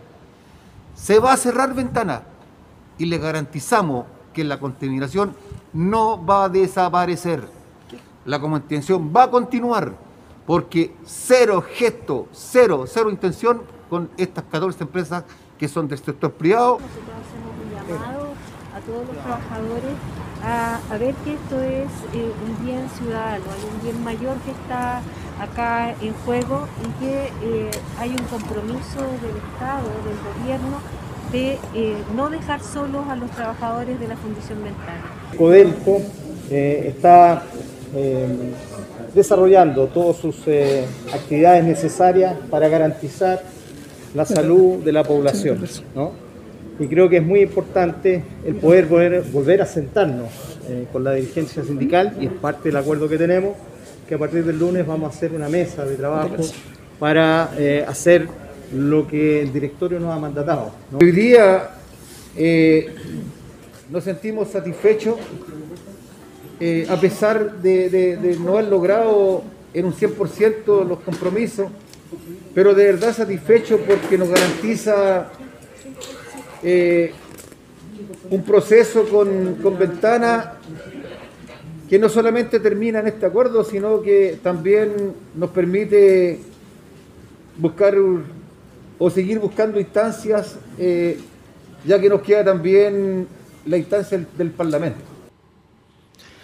Ahí están las palabras de diferentes personajes quienes desde el pasado 17 de junio con esa eh, con ese discurso del presidente Boric anunciando el cierre de esta planta comentaron este cierre de ventanas, este fin de operaciones eh, donde poco a poco será desarmada y sus trabajadores serán eh, trasladados hacia otras reparticiones de Codelco. Al menos se garantizó que nadie va a ser despedido, que nadie va a ser removido de su cargo, sino que también van a ser trasladados hacia otros lugares de esa cuprífera, como también acogerse a retiros voluntarios. Escuchamos ahí al presidente Boric al presidente director de Codelco, Máximo Pacheco, que fue su primer desafío que enfrentó eh, sobre eh, aquel cierre, la ministra de Minería, Marcela Hernando, los trabajadores representados por dirigentes sindicales de la planta de Ventanas, como también eh, del presidente de la Federación de Trabajadores del Cobre, Amador Pantoja, quien incluso llamó a una movilización nacional de trabajadores del cobre, de trabajadores mineros, quienes incluso paralizaron en algún momento estas faenas, llamaron a un paro nacional para protestar por esta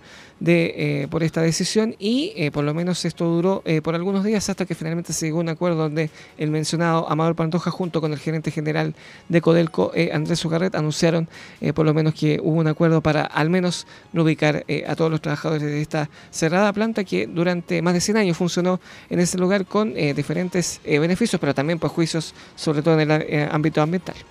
Claro, de hecho el tema de los traslados siempre fue una polémica porque la fundición Ventanas es justamente eso, una fundidora y no había otra minera, no había otro estamento de Codelco que cumpliera las mismas funciones. Por lo tanto, los mismos trabajadores ellos denunciaban, decían, ¿cómo vamos a ir a otro lugar si la, la pega se hacía acá? No hay otro lugar que haga lo mismo. Y un gran porcentaje, como tú decías, se fue a retiro.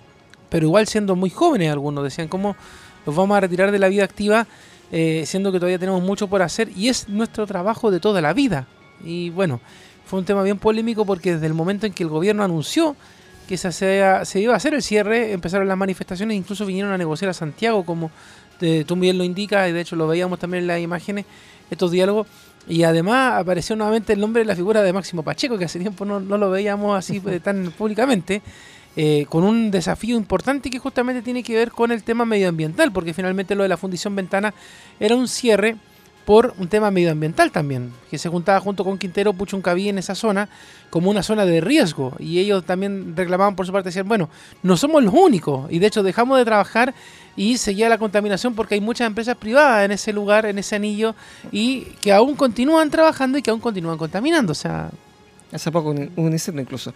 Pero lo que te decía anteriormente, esta decisión fue eh, quizás el inicio de una nueva relación entre eh, el gobierno y la, minería, eh, un cambio de paradigma, como lo dije eh, al inicio de contar este hecho, porque hay que equilibrar muy bien el financiamiento de las rentas nacionales a través de, esta, de este proceso primario económico con el cuidado del medio ambiente. de hecho, se ha intentado potenciar, por ejemplo, proyectos de hidrógeno verde para reemplazar a los combustibles fósiles, pero vemos también que cuando se intenta fomentar aquello, hay algunas autoridades que truncan proyectos de inversión y todo eso se frustra. Entonces, es un aspecto muy complejo que probablemente a lo largo de los próximos años tendrán que matizarse muy bien cuáles son las verdaderas intenciones en torno a lograr el cuidado del medio ambiente con también obtener recursos necesarios para eh, las prestaciones sociales que se pretenden obtener, entre otros aspectos. Así que por eso este, esta decisión polémica eh, generó un hito este año porque representa un cambio de relación, un cambio de paradigma en torno eh, a lo que tiene, a la relación que tiene que tener la economía con el cuidado del medio ambiente, que del cual este gobierno ha intentado promover. Bueno, nos quedan los últimos seis meses del año y también los quedan también la última hora del programa. Pausa y entramos a revisar lo que ha pasado en el segundo semestre de este 2022 acá en la Primera de Chile. Radio Portales le indica la hora. Las 11 de la mañana. Un minuto. Arnicaderm, contusiones, hematomas, ni una marca más sobre tu piel. ¿Sabías que el hematoma es la acumulación de sangre causada por una hemorragia interna que aparece generalmente como respuesta del organismo ante un golpe, una contusión o una magulladura?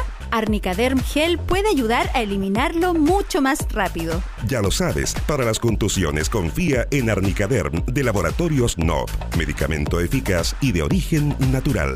Encuéntralo en todas las farmacias del país. Ahora más que nunca, quédate en casa y disfruta de algo rico sin pagar de más. Somos de la casa, una delicia al paladar. Conoce nuestra variedad de waffles, sándwiches, empanadas de horno y mucho más. Contáctanos vía WhatsApp al más 569 5018 3008. Atendemos todas las tarjetas de crédito y red compra. Infórmate más en nuestras redes sociales, en Instagram y Facebook. Recuerda, somos de la casa, una delicia al paladar. ¿Necesitas promocionar tu marca o producto? Anunciar en la primera de Chile es rápido, fácil, con cobertura nacional y no cuesta tanto.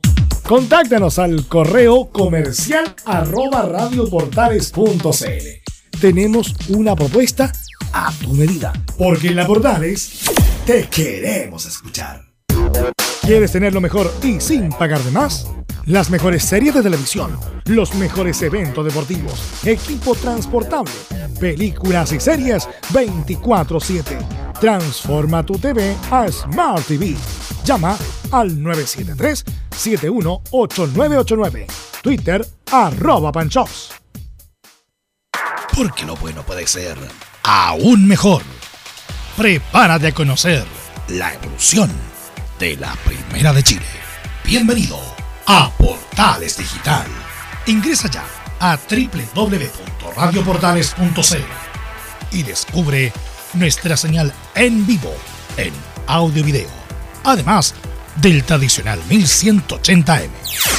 Mantente al día con las últimas informaciones de Chile y el mundo e interactúa con nosotros a través de nuestras redes sociales en Facebook, Twitter e Instagram. Recuerda www.radioportales.cl La nueva multiplataforma de la Primera de Chile ahora es aún mejor. Termolaminados de León. Tecnología alemana de última generación. Casa Matriz Avenida La Serena 776 Recoleta.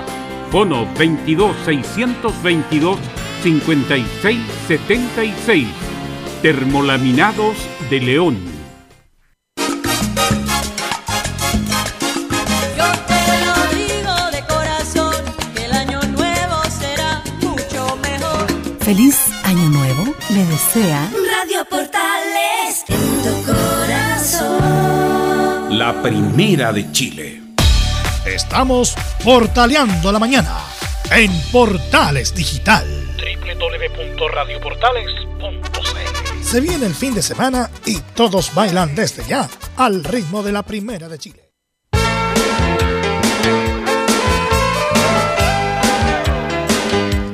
No, por hoy no, Emilio. Por hoy no. Por hoy no. Ya Mañana dije- sí. Ya dijimos ya que Cristian Álvarez nos vino a quitar acá el portaleando el bailable, pero nos trajo a María Teresa y Danilo. Exacto. Escuchemos algunos segundos este tema. Son ellos dos personajes. Él siempre viste de traje. ¿Te gusta este tema del el gorrión de Conchalí? Es uno de los más buenos, sí. sí, ah. Exactamente. Y bueno, ¿por qué lo estamos recordando? Porque en esta última mitad del año precisamente nos dejó él. Boris González Reyes, más eh, conocido por todo Chile como Salo Reyes, quien lamentablemente, producto de diversas complicaciones de salud de las cuales está siendo tratado intensivamente, eh, murió en su casa el pasado 21 de agosto, producto de un cáncer al páncreas, como se le descubrió después eh, durante esa jornada. Él murió durmiendo tranquilamente junto con su familia Eh, y bueno, se supo de esta noticia y obviamente generó una conmoción general porque fue un importantísimo artista en la década de los 80, eh, un, principal referente de la canción Cebolla, podríamos decir romántica, donde eh, hubo bastante repercusión en esa década, junto con, otros referentes que también aparecieron allí. Su carrera comenzó en la televisión, gracias a la televisión, tras ganar el Festival de la Cebolla el año 1979 en el histórico programa Sábado Gigantes, pero en otras apariciones y en especial en el Festival de Viña de 1982 eh, prácticamente lo consagró como eh, un artista nacional de renombre, donde mezclaba además con la comedia, ironizaba, jugaba con sus admiradoras, en fin. Eh, y también además fue una persona muy humilde en todos los aspectos, porque como él muchas veces decía, no se cambiaba ni de casa ni de barrio, y así lo hizo en toda su vida, a pesar de que tuvo momentos de clímax, de clímax como también de decadencia, siempre permaneció fiel a sus orígenes y bueno, lamentablemente nos dejó y fue despedido masivamente por los habitantes de la comuna de Conchalí y el pasado 6 de noviembre, el primero eh, que no se pudo tenerlo vivo, eh, la municipalidad comuna lo homenajeó con una exposición con su obra. Tal cual, pues sí tiene una calle también, además. Exacto. Eh, lo quiere mucho la gente, siempre se fue con mucho cariño. como todos los que realmente son referentes nacionales, por un paso por la pérgola y con el cariño de la gente de la comuna y del mundo entero en realidad, porque fue conocido por todos lados, por sus covers, también porque él hizo muchos covers de, España, en otros lugares, y también por los temas propios y por la forma de ser y por una frase que quedó marcada a fuego en los chilenismos del último tiempo, que después la tomó Felipe Abello.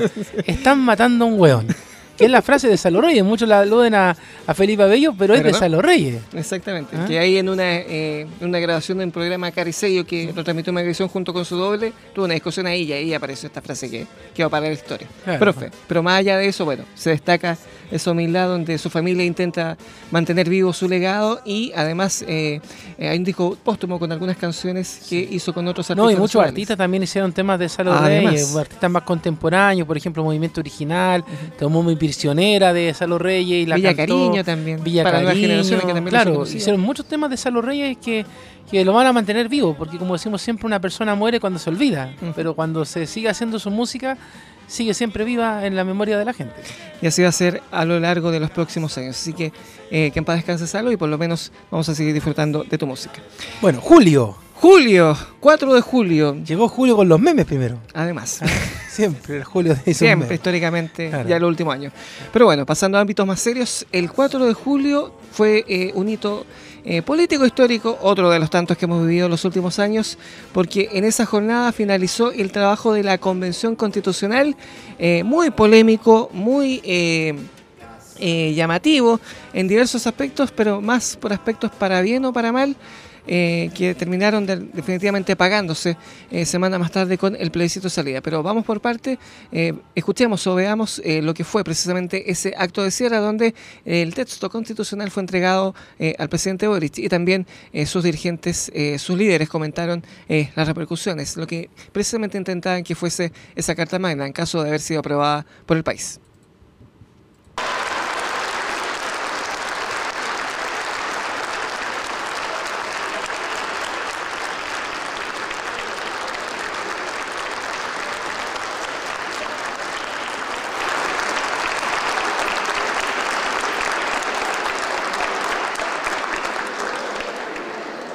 Soy una persona imperfecta y real, como todas las personas que escribimos este borrador.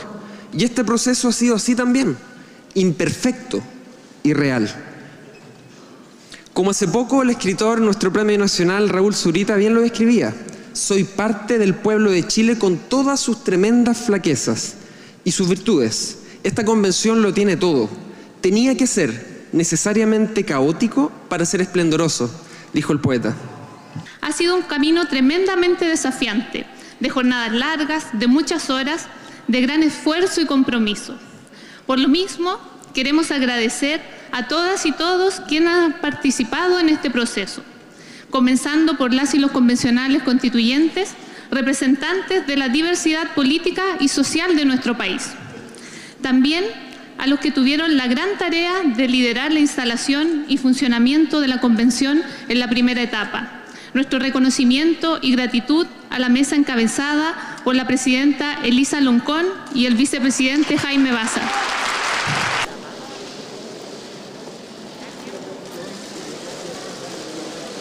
La presidenta de la Convención Constitucional, señora María Elisa Quinteros Cáceres, hace entrega a su excelencia el presidente de la República de uno de los ejemplares firmados de la propuesta de nueva Constitución.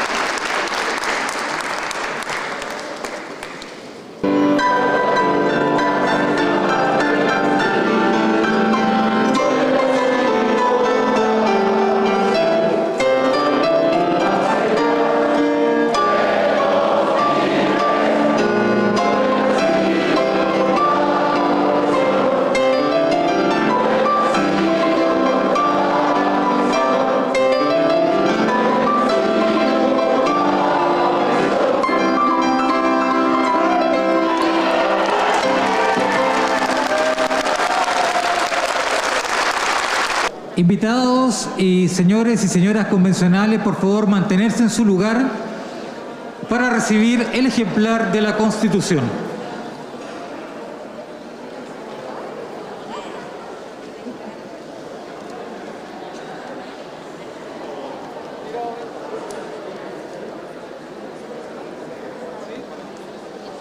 Estimadas y estimados convencionales, por haberse cumplido el objeto de esta última sesión, se levanta y se declara disuelta la convención. constitucional. Hasta siempre.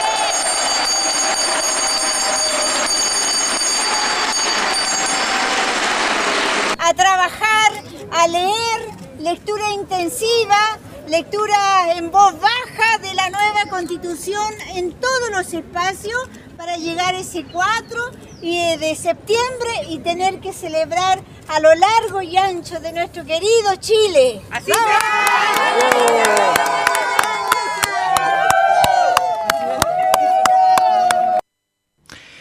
Ahí escuchábamos diversos momentos de este cierre de la Convención Constitucional, su sesión final, su sesión 110. Esa cantidad de sesiones estuvo eh, de pleno durante su año de funcionamiento con otras 500 de comisiones que funcionaron durante estos 365 días que funcionó esta instancia redactora. 388 artículos permanentes y 57 normas transitorias fueron eh, las eh, fue el texto que fue entregado al presidente Boric, a la ciudadanía, a los convencionales que participaron allí eh, eh, conocimiento de la población que debía decirse aprobada o rechazaba esta instancia en el plebiscito convocado el 4 de septiembre que se firmó en esa misma ceremonia. Eh, un trabajo que fue bastante polémico en sus últimos seis meses, por ejemplo, en el mes de enero, el 4 de enero eh, hasta el 5, hasta la madrugada, hubo una podríamos decir, torturosa elección de la mesa directiva, donde finalmente María Elisa Quinteros y Gaspar Domínguez como presidente y como vicepresidente fueron elegidos para este tramo final. Eh, en el mes de marzo renunció Rodrigo Rojas Bade de forma definitiva. eh, tras haber eh, reconocido eh, haber mentido a la población con respecto a su cáncer, que fue uno de los factores que lo eligió. En el mes de abril eh, fueron aprobadas diversas normas eh, de iniciativa popular de normas eh, para que sean incorporadas en esta instancia, entre ellos el aborto, de las cuales generó bastante polémica porque otras que tenían más apoyos que esa iniciativa, como la mantención de los retiros profesionales, la propiedad por parte de los cotizantes, no obtuvo más apoyo al respecto, pero no fue incorporado en este texto legal. Y a mediados de mayo finalizó eh, la integración eh, de normas como también eh, la votación de normas como también eh, comenzó a adaptarse te- este texto donde eh, se empezó a invitar a los presidentes de la República, pero uno a uno fueron declinando porque finalmente no fueron invitados y a muchos no les gustaron las formas como se entregaron estas invitaciones de las cuales se realizaron en este acto del 4 de julio. Claro, pues fue la fuerza finalmente el tema de, de la invitación a los mandatarios a esta convención. Pero bueno, le agradecemos de todo este periodo de, de lo que fue el proceso constituyente que los distintos presidentes y vicepresidentes hablaron con nosotros. Tuvieron Sí, la agradecimiento de- muy especial a ellos. De poder hablar con nosotros, de poder explicarnos, de poder incluso caer en la, en- en la- en la controversia, porque nosotros queríamos simplemente aclarar todo lo que fue el proceso constituyente y obviamente ellos tuvieron la oportunidad de poder eh, conversar con nosotros y también algunos convencionales que también conversaron con, eh, con la radio de cómo iba avanzando este trabajo, qué es lo que se estaba haciendo y lo que no se estaba haciendo. De hecho muchos de ellos agradecían que Cristian estuviera hasta altas horas de la noche. eh, porque habían discusiones que se, hicieron en la madrugada. Sin ir más lejos, la elección de los últimos presidente y vicepresidente de la convención, que esa fue una elección, pero que va por ahí con la del fiscal nacional. ¿ah? Es, por cómo vamos, pero con la diferencia que los candidatos no, no han sido propuestos para el gobierno. Pero no, esa jornada de elección fue bastante maratónica y bastante extenuante, porque se subían y bajaban candidaturas, habían candidaturas que estaban a punto de conseguir los apoyos, pero no, se, no los conseguían, se por Beatriz Sánchez, un montón que estaban ahí. Benito Baranda, Beatriz Sánchez, Agustín Esquella, Cristina Dorador, que estuvo a punto de, pero tuvo un entrevero con su asesor que dinamitó su eh, o sea, su asesor tuvo un problema con la prensa y eso dinamitó su opción, por ejemplo. Y bueno, fueron subiendo, bajando candidaturas hasta que finalmente fueron elegidos estos personajes que reemplazaron a Elisa Loncón y Jaime Baza. Y bueno, eh, a pesar de estas elecciones, eh, tuvo otros problemas, por ejemplo, este convencional que votó en la ducha, esta lista de convencionales que no votaron, por ejemplo, las propuestas de la Comisión de Medio Ambiente, que fueron muy polémicas, en fin, bastantes eh, situaciones eh, lamentables que, eh, va a ser mi boletilla esta, es este recuento, pero bastantes situaciones polémicas que ocurrieron durante este año de trabajo que fueron minando la confianza de la población y que fueron ratificándose en definitiva, retrasándose en el plebiscito salud, al cual vamos a contar en su momento.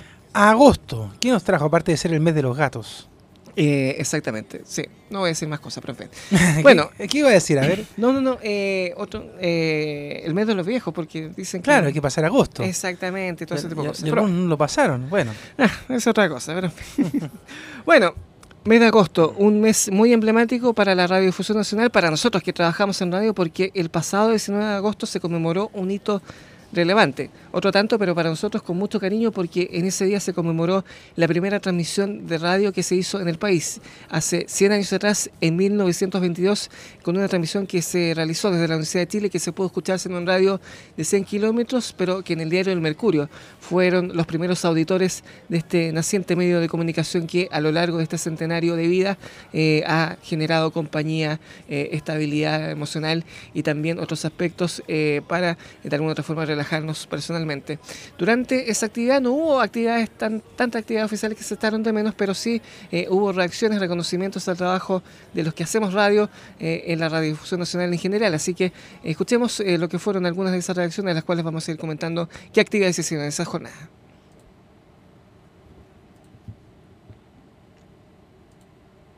Hace, hace, 100 años, hace 100 años fue la primera emisión en Chile. Y las radios han acompañado a los chilenos y chilenas a lo largo de su historia con una calidez en información, música, radioteatro que es tremenda. Uy, estos 100 años han sido maravillosos.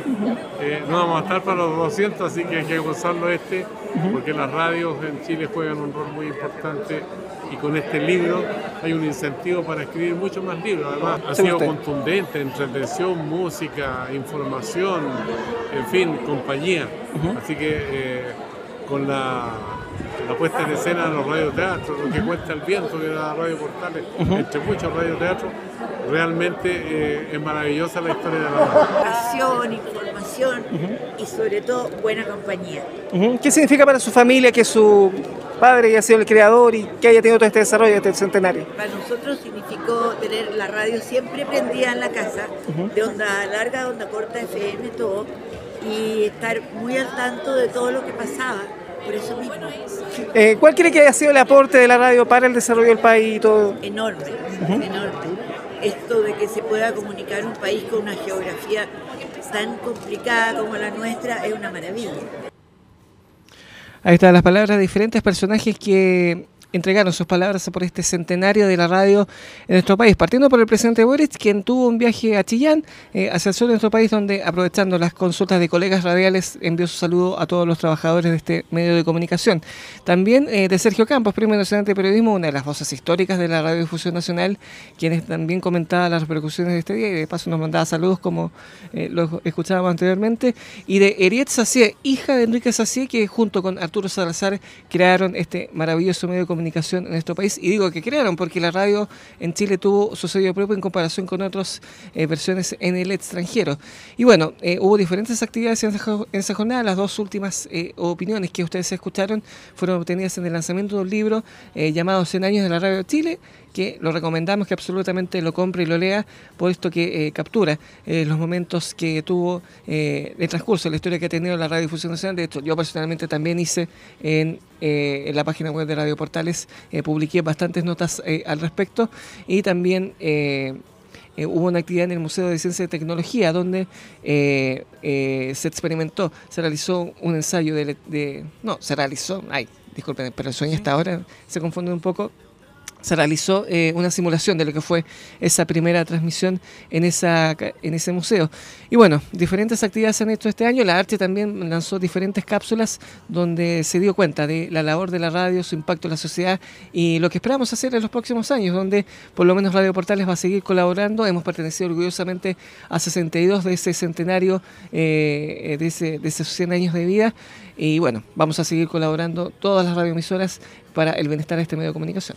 Claro, igual hubiera sido interesante sí que el presidente Boris eh, le hubiera dado más eh, importancia. Son 100 años de la radio en Chile ¿eh? y andaba en otra pauta, nada que ver de... Y de hecho, hay un, fue un colega del ADN el que le sacó unas pequeñas palabras con respecto a los 100 años de la radio en Chile. también en el, en el, edificio del Congreso también se hizo una ceremonia en septiembre después por el centenario de la radio en Chile donde Rodolfo Herrera Yantén, nuestro locutor comercial insigne de la radio Portales y también de Televisión Nacional, eh, fue galardonado dentro de los colegas. Tiempo después también se hizo otro más, donde nuestro colega de Radio Portales de Valparaíso, Claudio Alvarado, también fue reconocido eh, por parte de la Asociación de Radiodifusores de Chile por el trabajo que se ha hecho durante estos 100 años de la radio en Chile. Pero la verdad es que si uno ve a la rápida, a nosotros, la gente de radio, nos importó el centenario de la radio, pero la televisión, por ejemplo, no le dio mucho hincapié a lo que fue los 100 años de la radio. La Teletón hizo un desaire terrible, no hay que, yo no, le voy a, como se dice en chino, no le voy a, no le voy a esconder, no le vamos a quitar el poto a la jeringa. La Teletón es un desaire. Hablando de que iba a hacer un homenaje a los 100 años de la radio en Chile, no es culpa de las radios que la programación de Teletón se atrasara tanto, pero fue un verdadero desaire. O sea, un saludo a la bandera. Eh, lo de los 100 años de la, Bueno, cuando tengamos la oportunidad de conversar el próximo año con, con Benjamín, vamos a, se la vamos a cobrar. O sea, eh, fue muy, muy triste porque muchos radiodifusores esperaban ese momento que en un momento iba a ser a las 4, después iba a ser a las 2. Entonces, bueno, pero los 100 años de la radio en Chile, momento hermoso. Eh, de hecho, tengo el libro, gracias a ti, Cristian, de, de, Andrés Huerta y otros escritores que estuvieron ahí eh, preparando este libro y que quedó maravilloso. O sea, usted puede ahí rescatar material del material sonoro y de hecho está la página web también para los que no tienen el libro, que pueden encontrar archivos históricos pero hermosos. De hecho, sin ir más lejos, tú esta última hora nos compartiste un material histórico de la radio de justamente Pelé. Exactamente. también tiene que ir con la historia de la radio en Chile. Ahí pónganlo después en Estadio Portales por si acaso. Eh, y bueno, tú decías, eh, lamentablemente no hubo mayores actividades oficiales al respecto. Al presidente Boris lo maldatearon, lamentablemente, y eh, le metieron esta actividad en el sur. Recordemos que estábamos en plena campaña para el plebiscito, en fin. Pero lo importante es que también usted como auditora, auditora, nos apoye, nos siga escuchando, eh, nos sigan viendo comentarios y mantener ese vínculo que a lo largo de este centenario de vida y nosotros como 62 años como emisora eh, tengamos eh, a lo largo de estos nuevos tiempos, sobre todo con las nuevas tecnologías que se van adaptando, creando para poder así generar una mejor compañía entre los auditores y nosotros, los que trabajamos en la radiodifusión. ¿Qué más pasó en agosto, Cristian? Bueno, días más tarde, el pasado 24 de agosto, volviendo nuevamente a la macro zona sur, que fue eh, un tema recurrente durante este año, eh, hubo una situación bastante eh, llamativa. hablamos de la captura de Héctor Yaitul, el histórico líder de la coordinadora Arauco Mayeco, que estaba clandestino, que estaba oyendo la justicia porque eh, tenía algunas situaciones pendientes que resolver, a pesar de haber sido liberado de otras, pero fue capturado este personaje del cual esperaba el gobierno eh, una actitud más dialogante, pero él eh, subía, podríamos decir, la apuesta y las amenazas en torno a reivindicar la lucha armada y retomarla en algún momento para recuperar tierras. Fue capturado de una forma muy sui generis en una hostería, en un casino de la comuna de Cañete, y bueno, por lo menos está ahora con prisión preventiva. Escuchemos cómo fue ese momento y las reacciones que generó precisamente esa captura de este importante líder del eh, indigenista radical.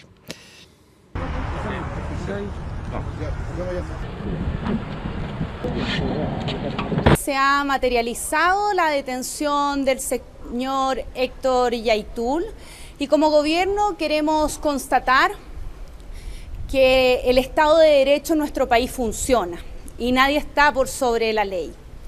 En esa línea, los trabajos tanto del Ministerio Público como de las policías han rendido frutos y hoy está en las manos del Poder Judicial, de la justicia, poder seguir con el proceso que ya está en curso. El caso de Héctor Yaitul obviamente es un caso complejo, esperaríamos que, que no quedara detenido en la región de la Araucanía ni tampoco en la región del Biobío.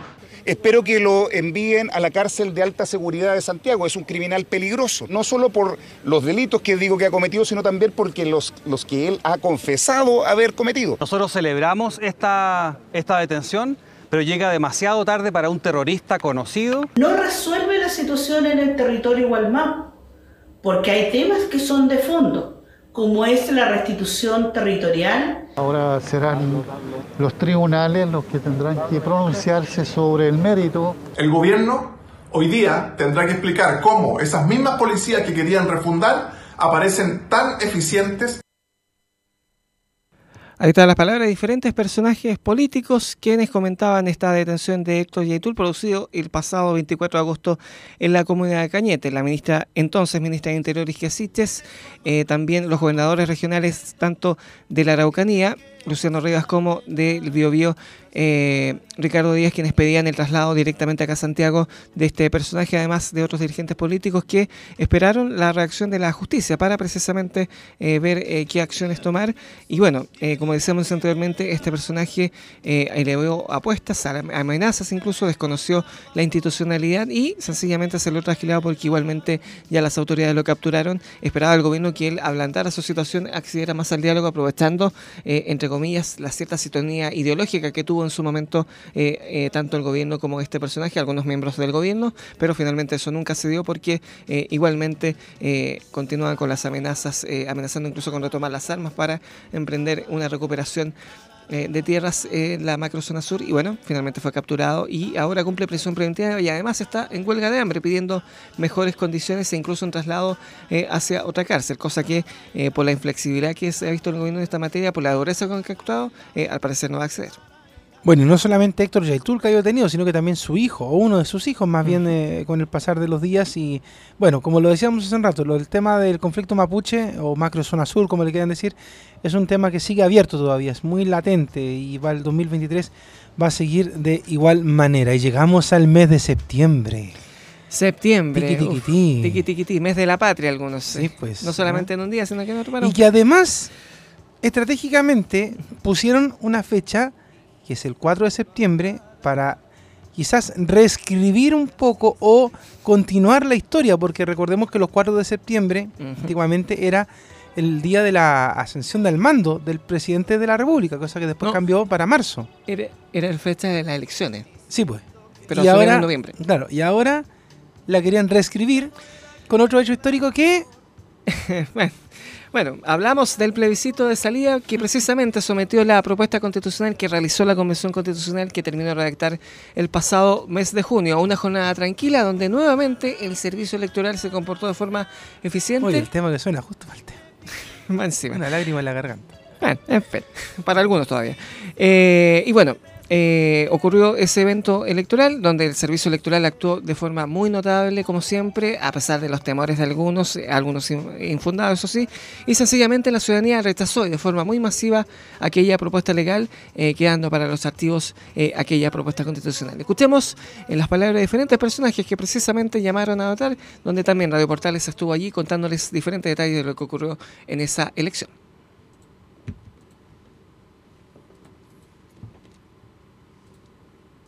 Histórico que va a quedar en la historia de nuestro país.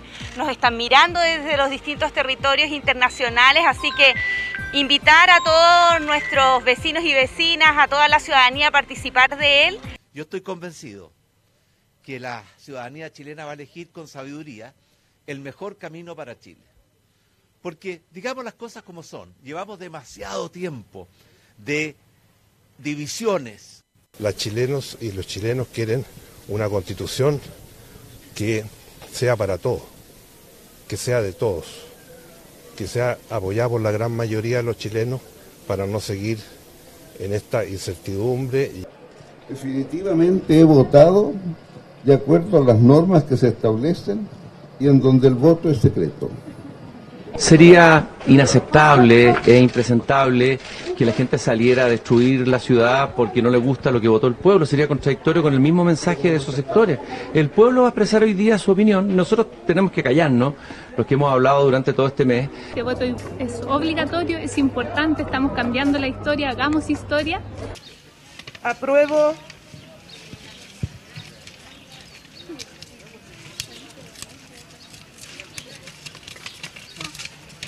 Rechazo.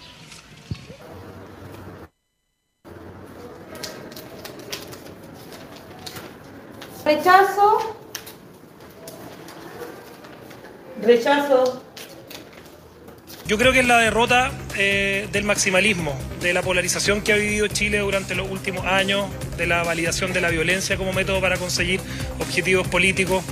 Eh, es la derrota de la refundación de Chile. Nos tuvimos que sacar la cresta para poder imponernos en la urna representando el sentir de la mayoría de los ciudadanos. Hoy en día este triunfo no le corresponde a un partido político. Este triunfo no le corresponde a un sector político. No estamos hablando de que la derecha se impuso en la urna o que fue el centro o la centroizquierda. Hoy, tras una jornada de participación histórica que nosotros y nosotras valoramos muchísimo, porque fortalece nuestra democracia, la ciudadanía ha decidido rechazar el texto propuesto por la Convención Constitucional y como comando del apruebo reconocemos este resultado y escuchamos con humildad lo que el pueblo de Chile ha manifestado. Los y las demócratas aceptamos siempre los resultados, nos gusten o no nos gusten. Hoy la ciudadanía ha vuelto a pronunciar su veredicto. Si en un primer plebiscito nos dijo que quería cambiar la constitución, Hoy lo que nos dice es que el texto presentado aún no le satisface por completo. Este 4 de septiembre la democracia chilena sale más robusta. Así lo ha visto y reconocido el mundo entero. Un país que en sus momentos más difíciles opta por el diálogo y los acuerdos para superar sus fracturas y dolores. Y de esto, compatriotas, debemos estar profundamente orgullosos. Ahí están las palabras de diferentes personajes políticos que participaron de esta jornada electoral, tanto votando como reaccionando después ante este contundente triunfo del rechazo, quien con un 61% eh, se impuso en ese plebiscito eh, que rechazó la propuesta constitucional emanada desde la convención disuelta el pasado mes de junio, eh, de julio, perdón. 38% eh, obtuvo la aprobación a esta propuesta, aunque después el Tribunal Calificador de Elecciones corrigió un poco estas cifras con un por ciento, con un por ciento más para el rechazo y un por ciento menos para el apruebo. En apenas siete comunas, si no me equivoco, ganó esta opción de aprobación, el resto ganó todas el rechazo, comparación con lo que fue el pasado plebiscito de entrada del 2020, donde en casi todas ganó el apruebo y en solo cinco ganó el rechazo. Y en fin, ocurrió esa situación donde eh, finalmente eh, se desechó la propuesta constitucional y de inmediato, casi de inmediato, los partidos políticos comenzaron a conversar eh, para iniciar un nuevo proceso constituyente, aprovechando además la disposición de los partidos de derecha, quienes se comprometieron a redactar una nueva constitución. Claro, porque de hecho el discurso de la derecha fue rechazar para reformar una gran parte de ella. Otra parte no, o sea, el republicano desde el principio dijo que no. Y eh, además fue por una presión también del Ejecutivo, porque el presidente Gabriel Boric, eh, derrotado, hay que decir las cosas como son, porque además eh, uno hace una lectura de inmediatamente de este proceso constituyente, el programa de gobierno de los cuatro años del presidente Gabriel Boric estaba como hoja de ruta el proceso constitucional. Por lo tanto fue yo creo que una de las primeras grandes derrotas que tuvo el actual gobierno el rechazo de ese día 4 de octubre, inmediatamente el presidente en una entrevista, porque de hecho recordemos que ni siquiera fue en una conversación abierta con toda la prensa, sino que en una entrevista, no me acuerdo qué medio de comunicación le hace, él dice, eh, la gente pidió que se hiciera una nueva constitución, por lo tanto nosotros vamos a seguir. Y de hecho la, la periodista le pregunta, oiga, pero si ya la gente rechazó, no rechazó lo de ahora, pero quiere seguir insistiendo en eso. Y ahí comenzó, como tú decías, inmediatamente el diálogo de los partidos diciendo, bueno, será, pues, habrá que hacer este, este nuevo proyecto de nueva constitución con algunos a regañadientes, otros ya incluso más abiertos en hacerlo, pero fue por una presión también del Ejecutivo, del presidente Boris, en insistir nuevamente con el tema de una nueva constitución. Así que, bueno, rechazada ese día, eh, y de hecho sorpresivamente rechazada, porque muchos creían que el plebiscito de salida era ganado por el apruebo, porque de hecho los primeros conteos que eran primero venían de afuera, daban por resultado de ganador al apruebo, pero después ya con el pasar de la hora eh, se dio rápidamente vuelta el resultado y ya se tenía eh, ya la resolución final, que eso es muy bueno de la democracia, digamos que sea el gobierno que sea, aquí en Chile eh, los resultados se saben rapidito, no hay que esperar como en otros lados los comicios, que pasen horas, que pasen días para saber quién ganó. Acá ya antes de las 10 de la noche se sabía eh, qué opción había ganado, qué opción había perdido y qué, sabía, y qué había que hacer de ahí en más. O sea, eh, ha pasado en todos los comicios electorales que hemos tenido, que ha sido bastantes en el último tiempo. Sí, hubo bastantes factores que probablemente se van a analizar con el paso de los años, pero eh, la gente rechazó este texto porque eh, en algunos casos era muy confuso. Por ejemplo, el tema de la eh, plurinacionalidad, del derecho a la propiedad, no solamente a los fondos previsionales, sino que también de otras cosas, que había mucha preponderancia del Estado en muchos otros aspectos, de las cuales en algunos casos era inviable, infinanciable, en fin, entre otros aspectos que se dieron, algunos Quizás no la leyeron y sencillamente al ver el trabajo de la Convención Constitucional sencillamente rechazaron. La campaña también fue bastante áspera. Recuerda este atropello de guasos eh, a ciclistas de la prueba, este banderazo porno que hubo en Valparaíso, eh, donde Hubo un grupo otra vez que se metió la bandera por cierta parte, que generó también polémica, que fue una actividad de la prueba. Eh, también eh, una aparición en la franja de un ex travesti que no denunció casos de agresiones contra él, porque según él retrasaba con amor. En fin, fue una campaña bastante áspera en comparación con otras que eh, en otras partes del mundo han sido más violentas, pero la nuestra fue bastante polémica. Y de hecho, septiembre también fue marcado por una información, un deceso a nivel mundial, que marcó a todos. El otro hito que marcó el mes de septiembre fue, y de hecho fue muy, muy especial para la radio y alguna ¿Y por qué? Porque justamente meses antes Catalina Donoso estuvo viajando por Europa y fue a celebrar el jubileo de la reina Isabel. De hecho, lo transmitió en vivo, cómo era toda la ceremonia pomposa, la seguridad, lo que fue el paso de la reina por el medio de los jardines cerca del Palacio de Buckingham. Y resulta que septiembre, eh, como dice el dicho, agosto los cuida y septiembre se los lleva. Y le tocó a la reina Isabel el deceso, Cristian. Exactamente, eso fue eh, día más tarde, el 6 de septiembre, donde eh, tras recibir eh, algunos días antes a la primera ministra Liz Truss, que reemplazó a Ben Johnson en ese principal cargo político en Gran Bretaña, se informó el deceso de esta monarca, quien eh, era una de las más antiguas en el mundo que seguía gobernando, pero que fue un gran símbolo de la realeza en su país, incluso respetada a pesar de todas las polémicas que tuvo durante su reinado. Escuchemos eh, bastantes aspectos de lo que fue esa e, ese deceso, tanto su anuncio como también los funerales, quienes eh, se desarrollaron una semana más tarde a su muerte. This is BBC News from London. Buckingham Palace has announced the death of Her Majesty Queen Elizabeth II. In a statement, the palace said the Queen died peacefully at Balmoral this afternoon. The King and the Queen Consort will remain at Balmoral this evening and will return to London tomorrow. And to my darling Mamma, as you begin your last great journey, to join my dear late papa, I want simply to say this. Thank you. Thank you for your love and devotion to our family.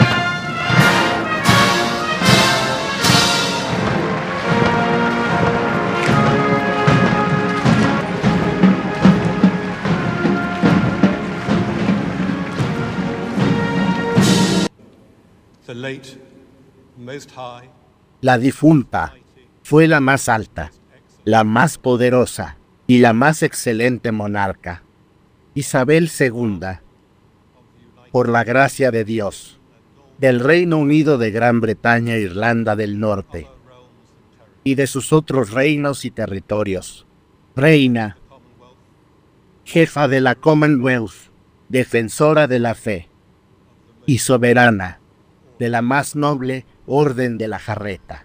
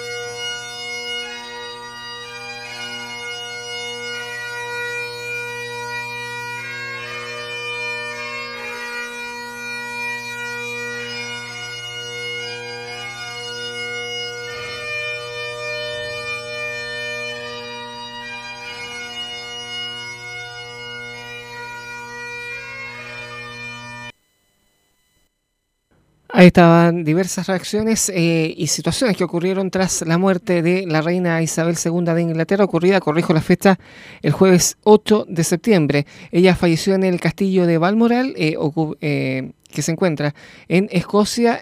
no, llama la atención la muerte que, que, se haya producido en ese lugar, puesto que ustedes saben que Escocia tiene siempre reivindicaciones independentistas. la causa de muerte se dijo inicialmente que era eh, situaciones naturales, pero eh, algunos cercanos en algunos libros que se han publicado han dicho que ha sido un cáncer a la médula ósea, en lo que fue quitándole vitalidad y energía a la reina y finalmente concluyó con su fallecimiento. Sus funerales se realizaron eh, una semana más tarde, donde sus restos fueron depositados en la capilla St. James, junto con descansando eternamente junto con su esposo, el, duque Felipe de Edimburgo, quien falleció el año pasado, y sus padres, el rey Jorge VI y la reina madre eh, de Inglaterra. Eh, también lo veían, no lo escuchaban en las imágenes, el propio eh, rey Carlos, ahora rey Carlos III, también agradeció la labor de su madre y el apoyo que durante su vivencia le otorgó a él tanto como familia como también como institución real. Y eh, ustedes vieron también los homenajes tanto de la ciudadanía eh, británica, quienes precisamente tomaron eh, a ella como un ejemplo de liderazgo femenino, no solamente en su país, sino que también en el mundo, puesto que, como decíamos, tuvo momentos polémicos, pero también supo ejercer mano dura o también otorgar apoyo en momentos complejos de su país, como las sucesivas guerras que hizo, o también aspectos como la muerte de la reina, de la princesa de Gales, el año 97, donde ella, a pesar de la frialdad de, la frialdad inicial, estuvo, estuvo pendiente con su gente y ahí al menos estuvo eh, apoyándola. Así que ahora esperemos eh, cómo asume el rey Carlos III, puesto que en el próximo mayo de 2023 asumirá oficialmente como monarca del Reino Unido de Gran Bretaña. Claro, pues lo más llamativo de todo esto lo puede seguir viendo usted en la serie The Crown, que muestra ahí algunos detalles, ficción y realidad, obviamente, no todo es real.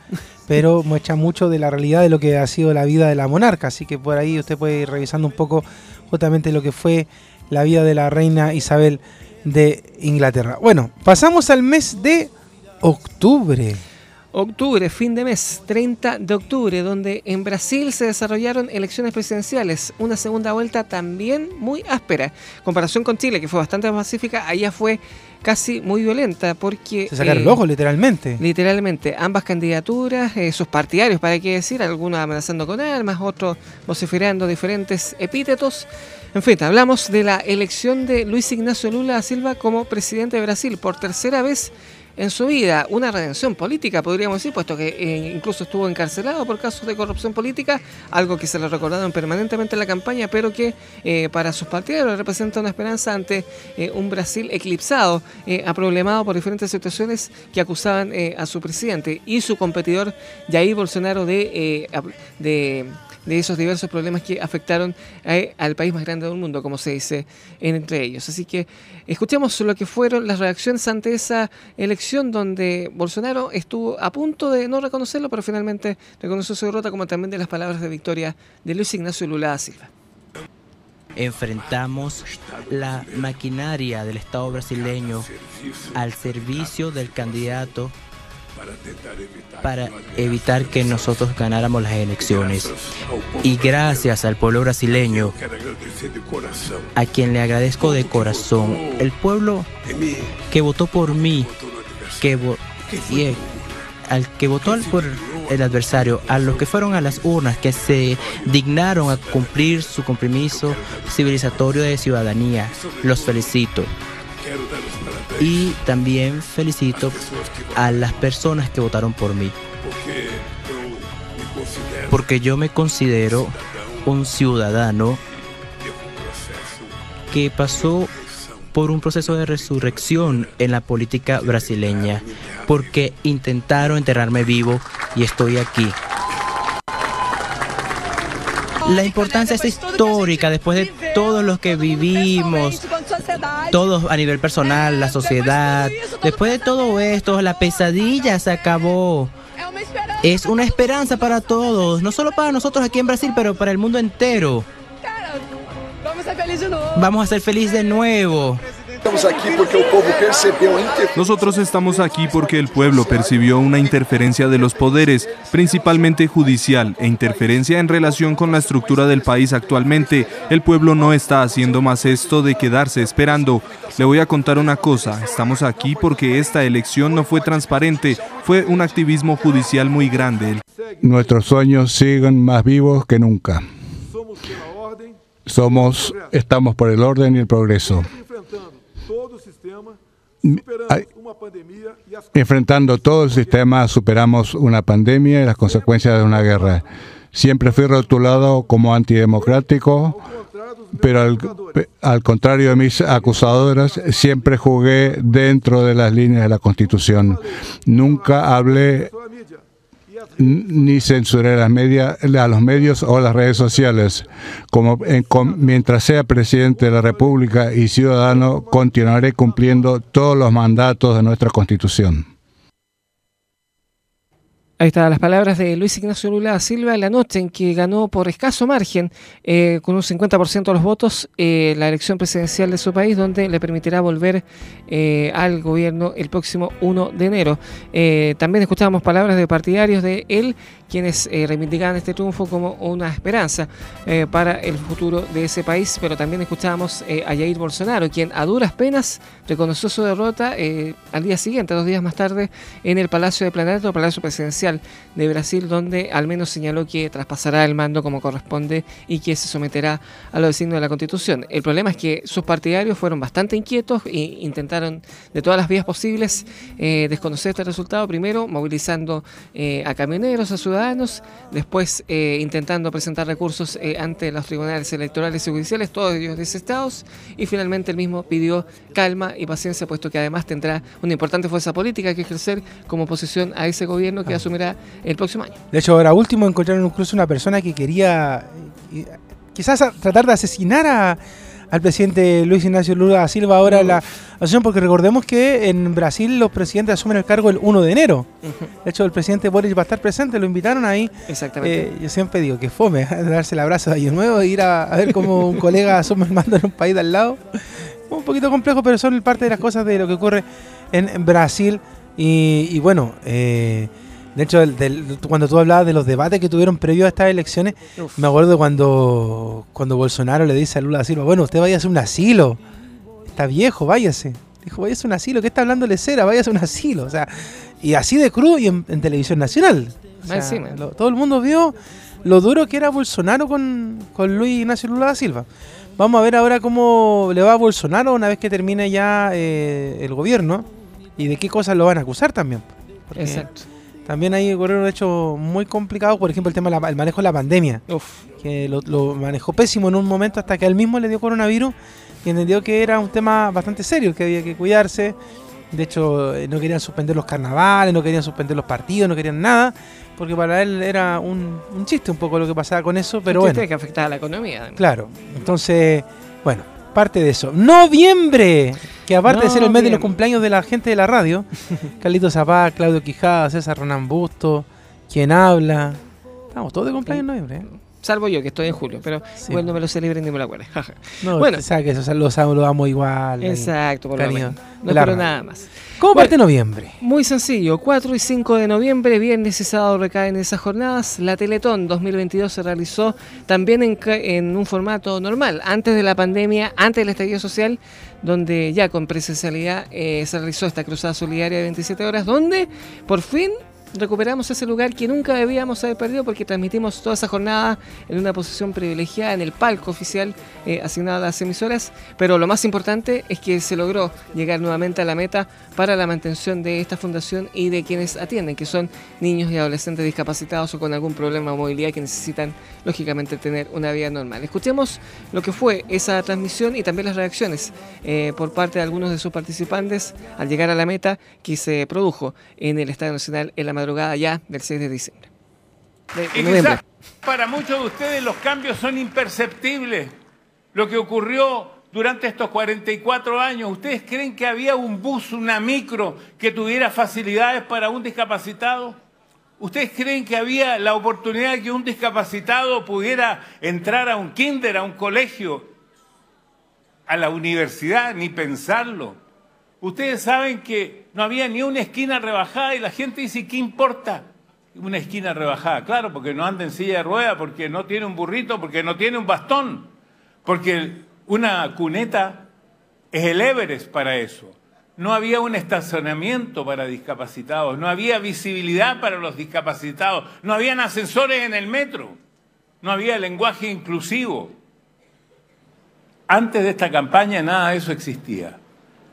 Tengo que agradecer muy especialmente, porque lo han tomado de una manera extraordinaria, a esta nueva generación de comunicadores, de artistas que han tomado en sus manos el desafío de llevar esta campaña a un nuevo nivel, incorporando a las nuevas generaciones, a los influencers, las plataformas digitales. El objetivo es llevar esta Teletón a los 300, 360 grados de la comunicación. Lo han hecho de manera extraordinaria, con un esfuerzo, con un talento, con una pasión y emoción. Ahora, quiero también hablar de mi paso al costado. Y lo he dicho varias veces, no es que yo esté acostado. Estoy presente, estoy atento para todo lo que me necesiten porque voy a colaborar siempre mientras el intelecto me lo permita el físico me lo permita. Yo estoy muy orgulloso por todo lo que hayan dicho o no hayan dicho. Estoy orgulloso de haber participado de esta campaña.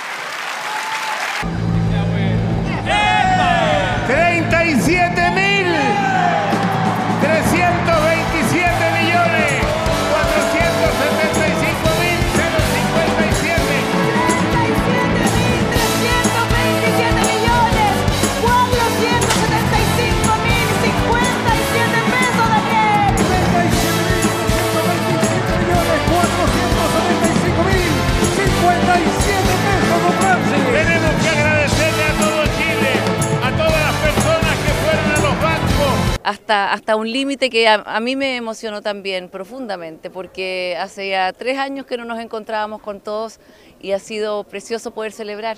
Llegamos a sobrepasar la meta. ¿Quién me preguntó? ¿Llegamos a la meta o la pasamos? La pasamos, dije yo. Y la verdad es que Chile se pasó. Chile se pasó. Estoy muy emocionada. ¿Y temiste en algún momento que no se llegara a esta meta igualmente? No, no, no, yo no temí. En algún momento en la, como Sí, como en la tarde, como a las 2, 3, 4 de la tarde, chuta que estamos bajos, chuta. ¿Será que no? Bueno, sí estábamos un, poquito bajo, ¿no? Pero yo dije, no, sí, cuando llegamos al estadio la cosa como que empieza a romperse y, a, y avanzar rápidamente. Ahí están las palabras de don Francisco eh, al momento de aparecer en el escenario de esta Teletón donde se desarrolló en el histórico teatro que le da eh, nombre a esa instancia solidaria, eh, comentando eh, lo que fue su aporte, la evolución que ha tenido la sociedad con respecto a los discapacitados y también manifestando su disposición a seguir colaborando. También escuchábamos cuando se llegó a la meta, que al menos hasta esa noche se llegó hasta los 37 mil millones de pesos, pero después días más tarde la cifra final fue de 43 mil 959 millones de pesos, lo que le permite a la Teletón financiar de mejor forma las coberturas, las atenciones y sobre todo en un año complejo en lo económico como se anticipa. También la reacción de Cecilia Boloco, considerada una de las herederas, podríamos decir, de esta causa solidaria junto con otros animadores, donde todos coinciden de que ella es, eh, de que don Francisco es irreemplazable en el liderazgo de esta cruzada solidaria por eso que han preferido ellos eh, de alguna otra forma rotarse o compartirse mutuamente eh, aquellas funciones para así eh, seguir apoyando y sosteniendo esta causa al menos en los próximos años. Sí, de hecho costó un montón llegar a la meta porque como decíamos al comienzo del resumen del año, una crisis económica muy fuerte después de que teníamos mucha bonanza el año pasado. Eh, ahora mm, era complejo, era complejo. Estábamos llegando a romper el chanchito más de una vez, pero se logró. Y como tú decías, el hito que marca como radio fue que volvimos nuevamente al palco del estadio del Teatro Teletón y a una caseta en el Estadio Nacional para poder transmitir la parte final de, lo que fue este evento de la, de la Teletón. Así que bien, porque más allá de todos los problemas que hemos, ustedes mismos se han dado cuenta, hemos ido revisando todas las desavenencias que hemos tenido como país políticamente, socialmente, pero la Teletón nos termina uniendo a todos y hay que seguir apoyándola todos los días, como decía su lema hasta esta campaña. Agradecimiento especial a la Fundación Teletón por habernos facilitado todas eh, las ayudas correspondientes. A Benjamín, partiendo de Benjamín. Pues, partiendo ¿ah? por él, Benjamín Díaz, director ejecutivo de la Fundación Teletón, y también a todos los periodistas que nos ayudaron para... Súper simpática la gente de prensa, yo de verdad Además. que... rato que no me encontraba con ellos y, los vimos ahí en una pauta en, el, en la fundación misma. Y no, de verdad, muy simpático, gente joven, con mucha energía, con muchas ganas de hacer cosas, así que ahora eh, a seguir preparando la campaña 2023 que va a ser, yo creo, yo insisto, cada vez que uno mira la cifra final a uno le termina doliendo la guata porque uno dice, qué increíble. ¿Cómo se llega? ¿Cómo se llega? Y, seguimos subiendo. Exacto, ya se va a seguir los próximos años mientras exista esta causa, porque recuerden que también estamos evolucionando, pero si hay algunos que no eh, asumen, eh, bueno, va a tener que seguir existiendo estas causas solidarias. Y bueno, seguimos en el mes de noviembre porque pues. a finales de mes tuvimos bastantes problemas eh, con la economía, eh, con el abastecimiento de algunos productos que incluso llegaron a subir de precio, que hacen en algunas partes. ¿Por qué? Porque hubo paro de camioneros, donde a pesar de que se, el gobierno llegó a acuerdo con algunos de ellos, otros seguían movilizándose y, eh, como les mencionaba, el 29 de septiembre, de noviembre, mejor dicho, se alcanzó un acuerdo por parte tanto del gobierno como también de la Confederación de la Producción del Comercio y algunos gremios que seguían movilizados. Escuchemos lo que fue, fueron esos últimos días de movilización, donde hubo dimes y diretes tanto del gobierno, de los dirigentes eh, movilizados, como también de los empresarios. En fin, fue un dime y direte que finalmente se terminó solucionando de buena manera. Eso eh, va a tener complicaciones graves eh, si es que esto no se pone hoy día. Nosotros necesitamos que los camioneros hoy día pongan su paro porque van a afectar gravemente eh, todo el sistema productivo.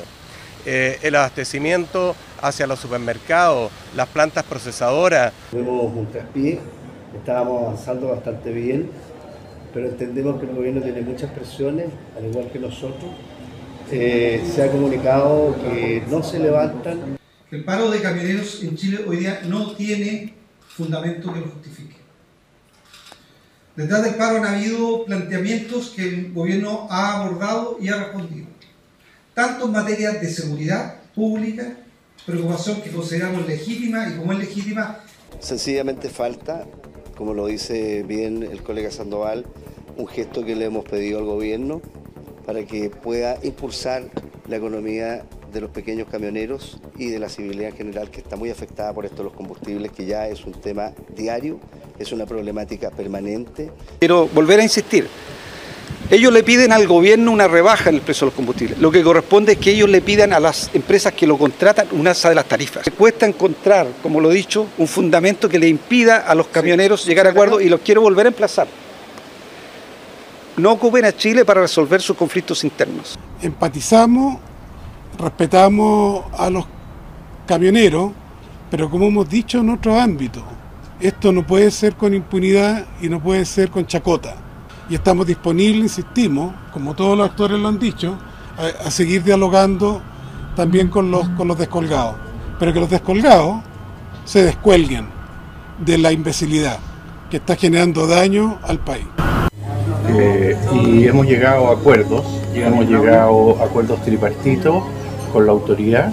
En este momento hemos bajado porque vamos en dirección al Ministerio de Transporte a firmar un acuerdo tripartito que ha sido construido eh, los gremios del transporte, los gremios de la Confederación de la Producción y el Comercio y por supuesto el gobierno. Lo primero es saludar a todos los colegas que están apostados en las carreteras que han estado durante ocho días eh, a la espera de que esto sucediera, de que llegáramos a un acuerdo, porque nosotros lo que nos sirve es transportar, no estar estacionados a la orilla de la carretera. Valoramos la firma del día eh, de hoy, queremos decir respecto al sector privado, me refiero a la Confederación de la Producción y el Comercio y a los representantes de, los gremios de los camioneros que entendemos que aquí también hay un espacio tripartito de trabajo que va a liderar el Ministerio de Transporte.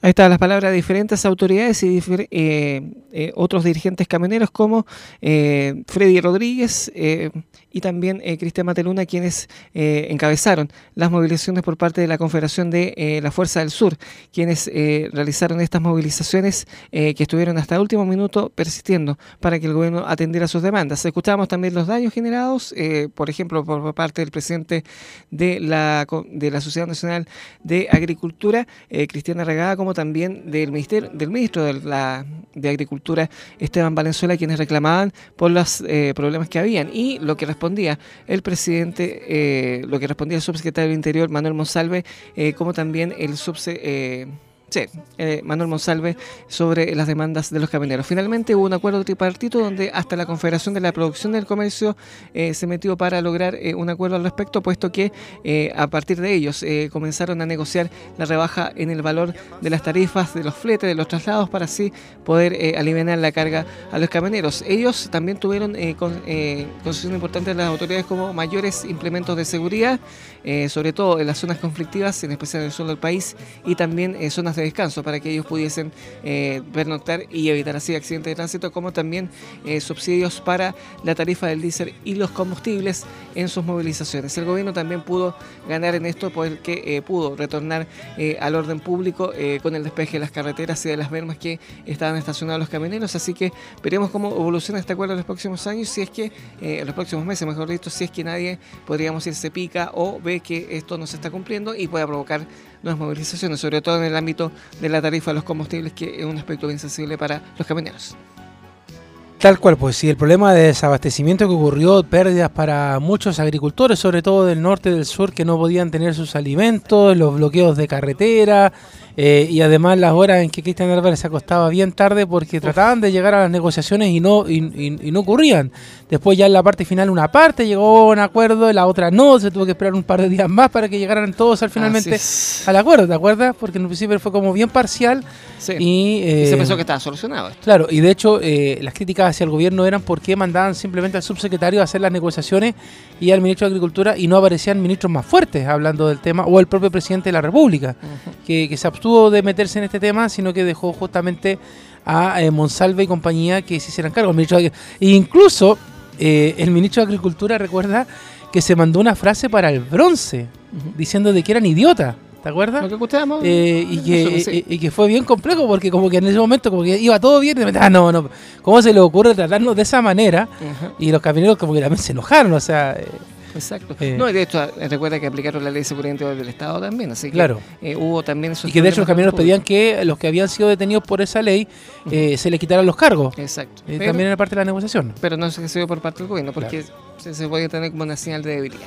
Bueno, llegamos a diciembre. Ah, llegamos. Le pedimos de Copa JB por un poquito el atraso, pero. Exacto. Llegamos a diciembre, Cristian. Exactamente, y nos vamos nuevamente fuera de nuestro país, en especial a un país vecino, a Perú, que nuevamente tuvo una crisis política. Fue muy bizarro esto. Literalmente. De verdad. De principio y a fin. El problema es que todavía no ha terminado esta crisis, pero en fin.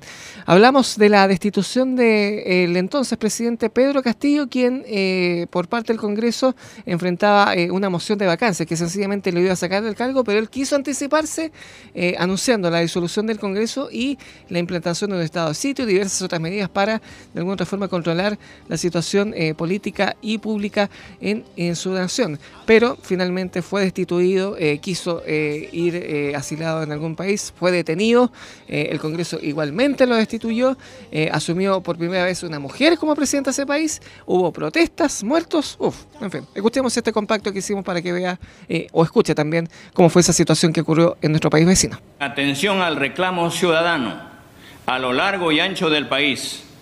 Tomamos la decisión de establecer un gobierno de excepción orientado a restablecer el Estado de Derecho y la democracia, a cuyo efecto se dictan las siguientes medidas. Disolver temporalmente el Congreso de la República e instaurar un gobierno de emergencia excepcional. Convocar en el más breve plazo a elecciones para un nuevo Congreso con facultades constituyentes para elaborar una nueva constitución en un plazo no mayor de nueve meses. Han votado a favor 101 congresistas.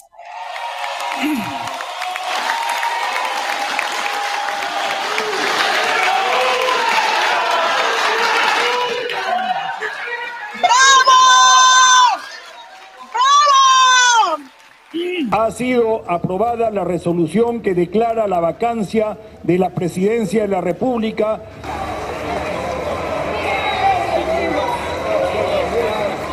Ginercilia Boluarte Segarra, juro por Dios, por la patria y por todos los peruanos que ejerceré fielmente el cargo de Presidenta de la República que asumo de acuerdo con la Constitución Política del Perú.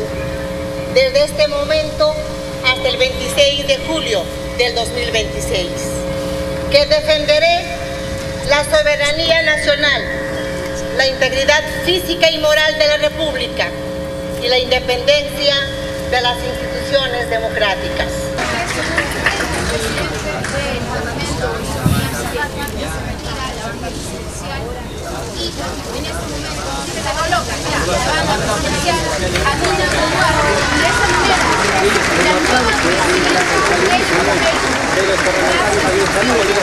A partir de este momento, Dina Boluarte se convierte en presidenta de la República.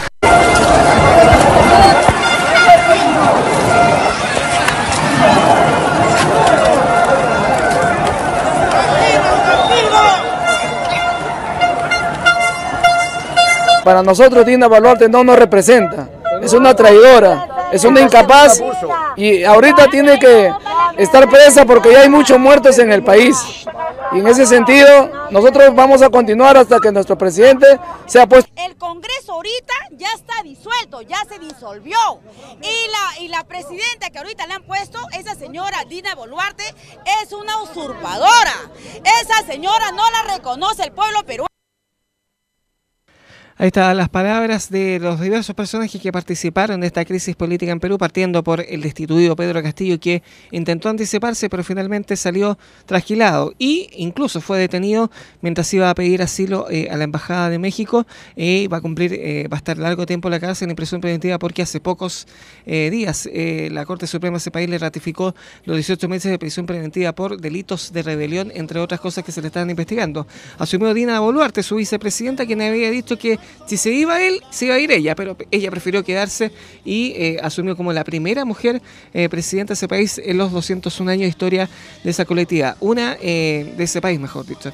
una designación, una entronización que no fue bien visto por una parte de la sociedad en especial, por los partidarios de Pedro Castillo, que como escuchábamos, han realizado diversas protestas a lo largo de ese país con convocatorias a movilizaciones de diversos tipos que han generado una treintena de muertos y que siguen reclamando por esta usurpación, como ellas reclaman. La familia Pedro Castillo pudo refugiarse en México, del cual eh, ha sido el único país problemado que ha tenido eh, Perú con, eh, con esta nueva autoridad, puesto que incluso su embajador se debió retirar, declarado persona non grata, y su presidente Andrés Manuel López Obrador ha tenido duras críticas contra esta entronización. Iba a realizarse la cumbre de la Alianza del Pacífico en ese país porque precisamente no consiguieron la invitación a Pedro Castillo desde el Congreso para poder asistir a México, que iba a realizarse inicialmente esa cumbre, pero por esta situación definitivamente se terminó suspendiendo y quizás cómo va a terminar esta crisis, puesto que si se sigue la represión en ese país eh, o más problemas políticos para el actual presidente, quizás hay un recambio. Vamos a ver cómo se quita la agua en ese país. Claro, quizás Perú y Bolivia son los países que han tenido más problemas internos en cuanto a la democracia. De hecho, sin ir más lejos lo de Bolivia, hace algunos días también a, a un gobernador lo tomaron detenido de Santa Cruz de la Sierra y está con problemas. Y Perú, que desde los 90 en adelante con Fujimori ha perdido gobierno, han sacado presidente, ha habido golpes de Estado, ha pasado de todo entre medio. Es una historia de nunca acabar lo de, lo de Perú. Y de hecho era muy llamativo la llegada de Pedro Castillo a la presidencia, incluso en su momento por lo polémico que era. Y ojo, que entró también muy disputadamente, sí. que por escasos votos. Exactamente, y, y, sus declaraciones, las declaraciones también de los ministros, de hecho, recordemos que entró al gobierno y después rápidamente sacó a los primeros ministros que con los que había llegado, o sea, hizo un cambio de gabinete súper rápido, por lo mismo porque sus ministros eran muy polémicos en declaraciones, además de la izquierda, eh, no era muy querido en la región, política me refiero, en América. Así que bueno, vamos a ver ahora qué pasa con su sucesora, porque además ella dice en el momento del juramento que va a llegar hasta el 2026, pero ella misma insistió en adelantar las elecciones para poder eh, regularizar la situación del Perú.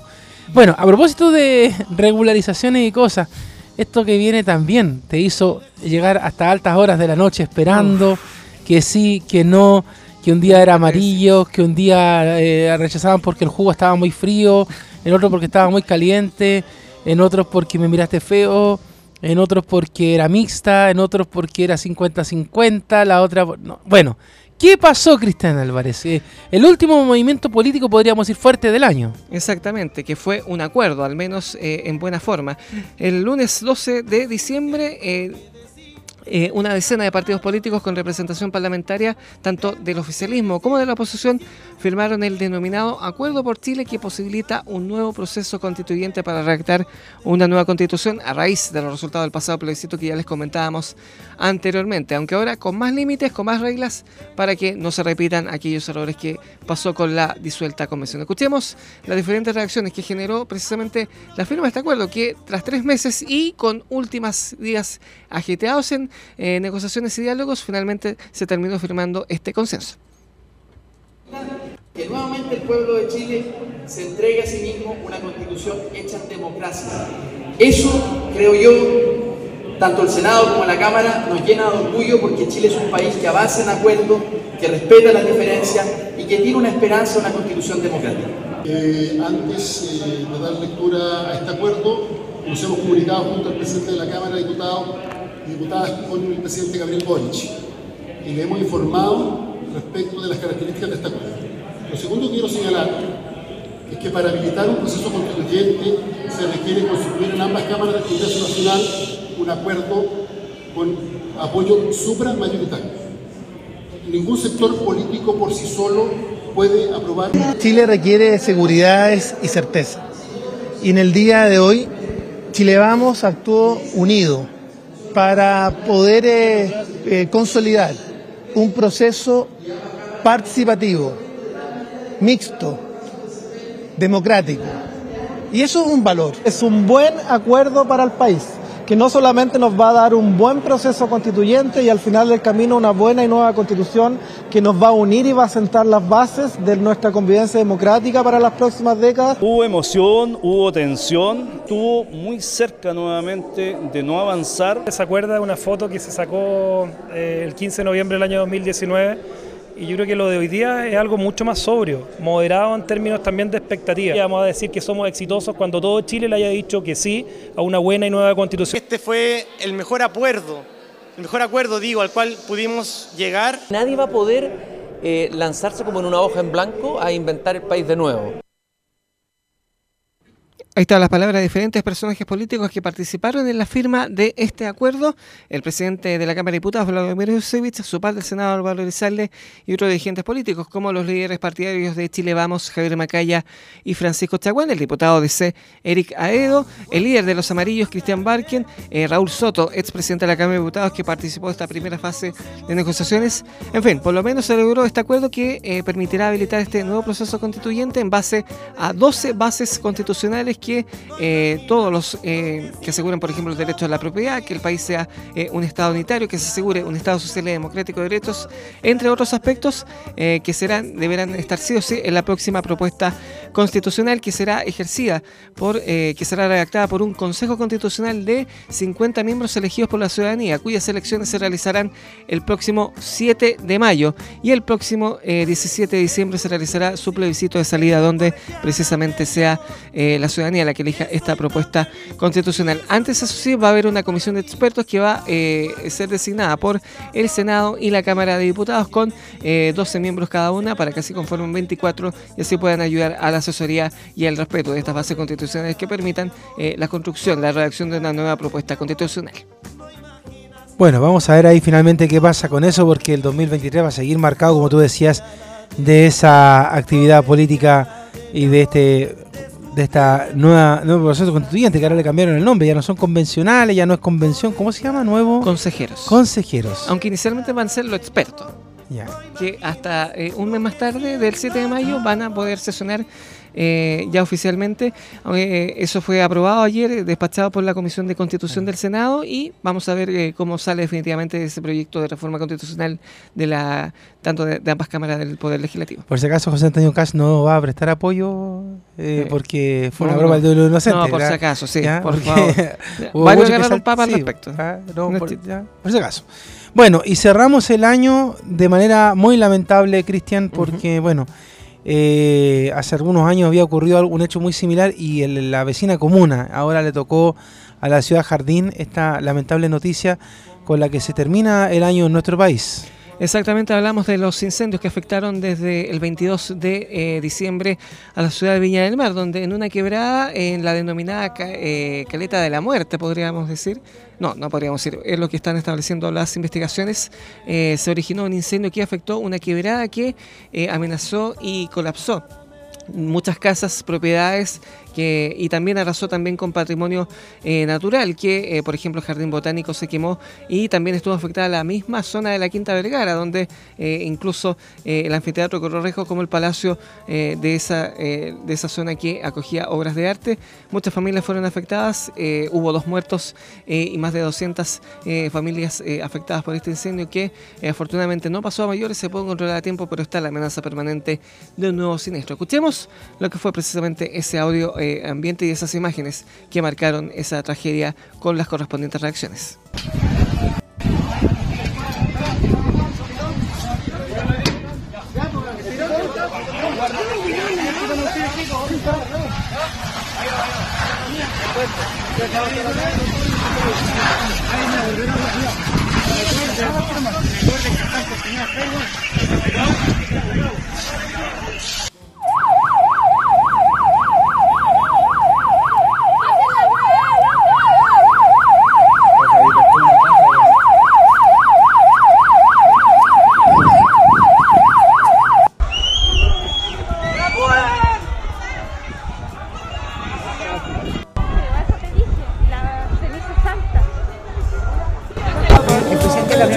En todo momento, desde antes de que viniéramos a esta reunión, en línea directa con nosotros, informándose y tomando decisiones, ¿no? entre ellas la declaración del estado de catástrofe y de la zona de catástrofe, que van a permitir movilizar una serie de apoyos especiales. Una de las virtudes que tiene esta situación es que toda la movilización de recursos del Estado, de apoyos, de, equipamientos adicionales, se hace sin pasar por los trámites que habitualmente demoran. Eh, acá mm, no hay una en ningún caso no pueden haber peleas por visibilidad. Acá lo importante es apagar el incendio, que es lo que está sucediendo ahora, y apoyar a las familias en todo lo que necesiten. Estamos también trabajando con la Fiscalía, con la Policía de Investigaciones, para establecer si es que aquí hubo o no intencionalidad. Hay diferentes líneas de investigación y sepan que eh, en caso de haber intencionalidad vamos a mover cielo, mal y tierra para dar con los responsables. Yo pasé la noche la, anoche la pasé en un albergue. Eh, hay claramente mucho dolor, que es lo que hemos dicho, que esto es evidente, ya no se tiene que preguntar más estimo yo, no soy periodista.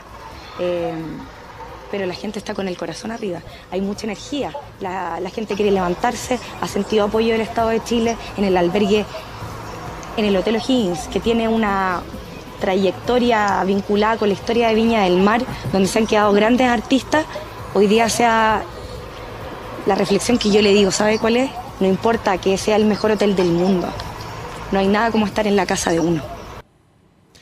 Ahí están las palabras de diferentes autoridades quienes reaccionaron ante este incendio, como la ministra de Interior Carolina Toa, que reemplazó a Isca el pasado mes de septiembre, el presidente Gabriel Boric, quien se movilizó, eh, podríamos decir desde un primer minuto, pero yendo a la zona de la tragedia eh, durante el día siguiente, el día 23, y también de Macarena Ripomente, quien hacía un balance de lo que ha generado este incendio eh, por los días de Navidad.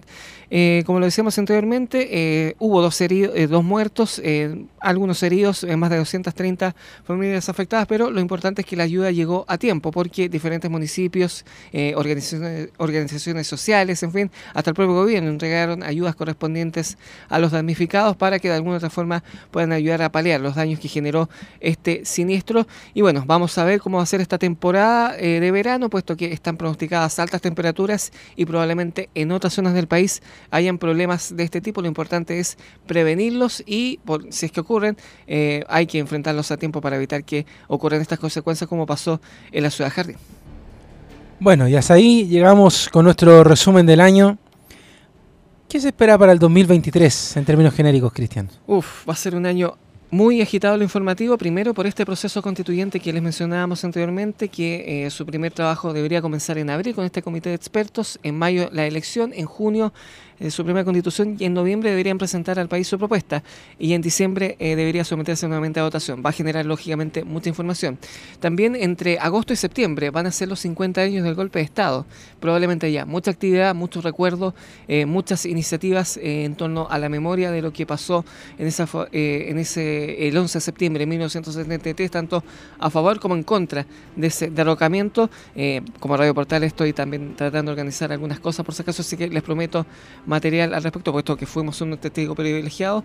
Y eh, en, por el mes de noviembre, aunque ustedes lo, van a hablar mucho más en estadio, en Portales, serán los Juegos Panamericanos, que no solamente van a haber eventos deportivos acá en Santiago y en otras ciudades del país, sino que también va a haber mucha movilización eh, de gente para que estos Juegos se realicen de una extraordinaria forma eh, por primera vez en nuestro país, puesto que en dos veces anteriores, en 1975 y 1987, no se pudieron realizar. Así que también va a ser una gran movilización de la sociedad y de la ciudadanía para que este certamen deportivo se realice de mejor forma. Y bueno, en el mundo eh, pueden haber más guerras, eh, todavía sigue vigente la guerra entre Rusia y Ucrania, más problemas económicos, acá en nuestro país quizás eh, hay algún escándalo, ojalá obviamente que se solucionen a tiempo, quizás haya una tragedia, esperamos que no, pero usted sabe cómo es también la ley de la vida, pero quizás también hay situaciones de esperanza que de alguna otra forma nos recojan el corazón, que nos conmuevan y que nos den una buena perspectiva de vida para nuestros, eh, nuestras familias y también nuestro alrededor. Así que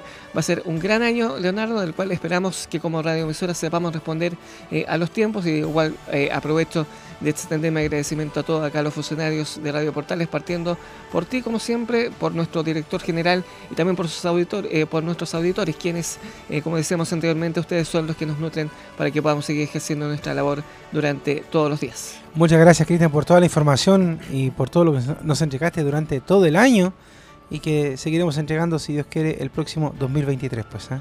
Va a ser duro, pero vamos a estar en la mayoría donde podamos estar. pues. Y que pase un muy feliz año nuevo, pues una buena celebración ahí.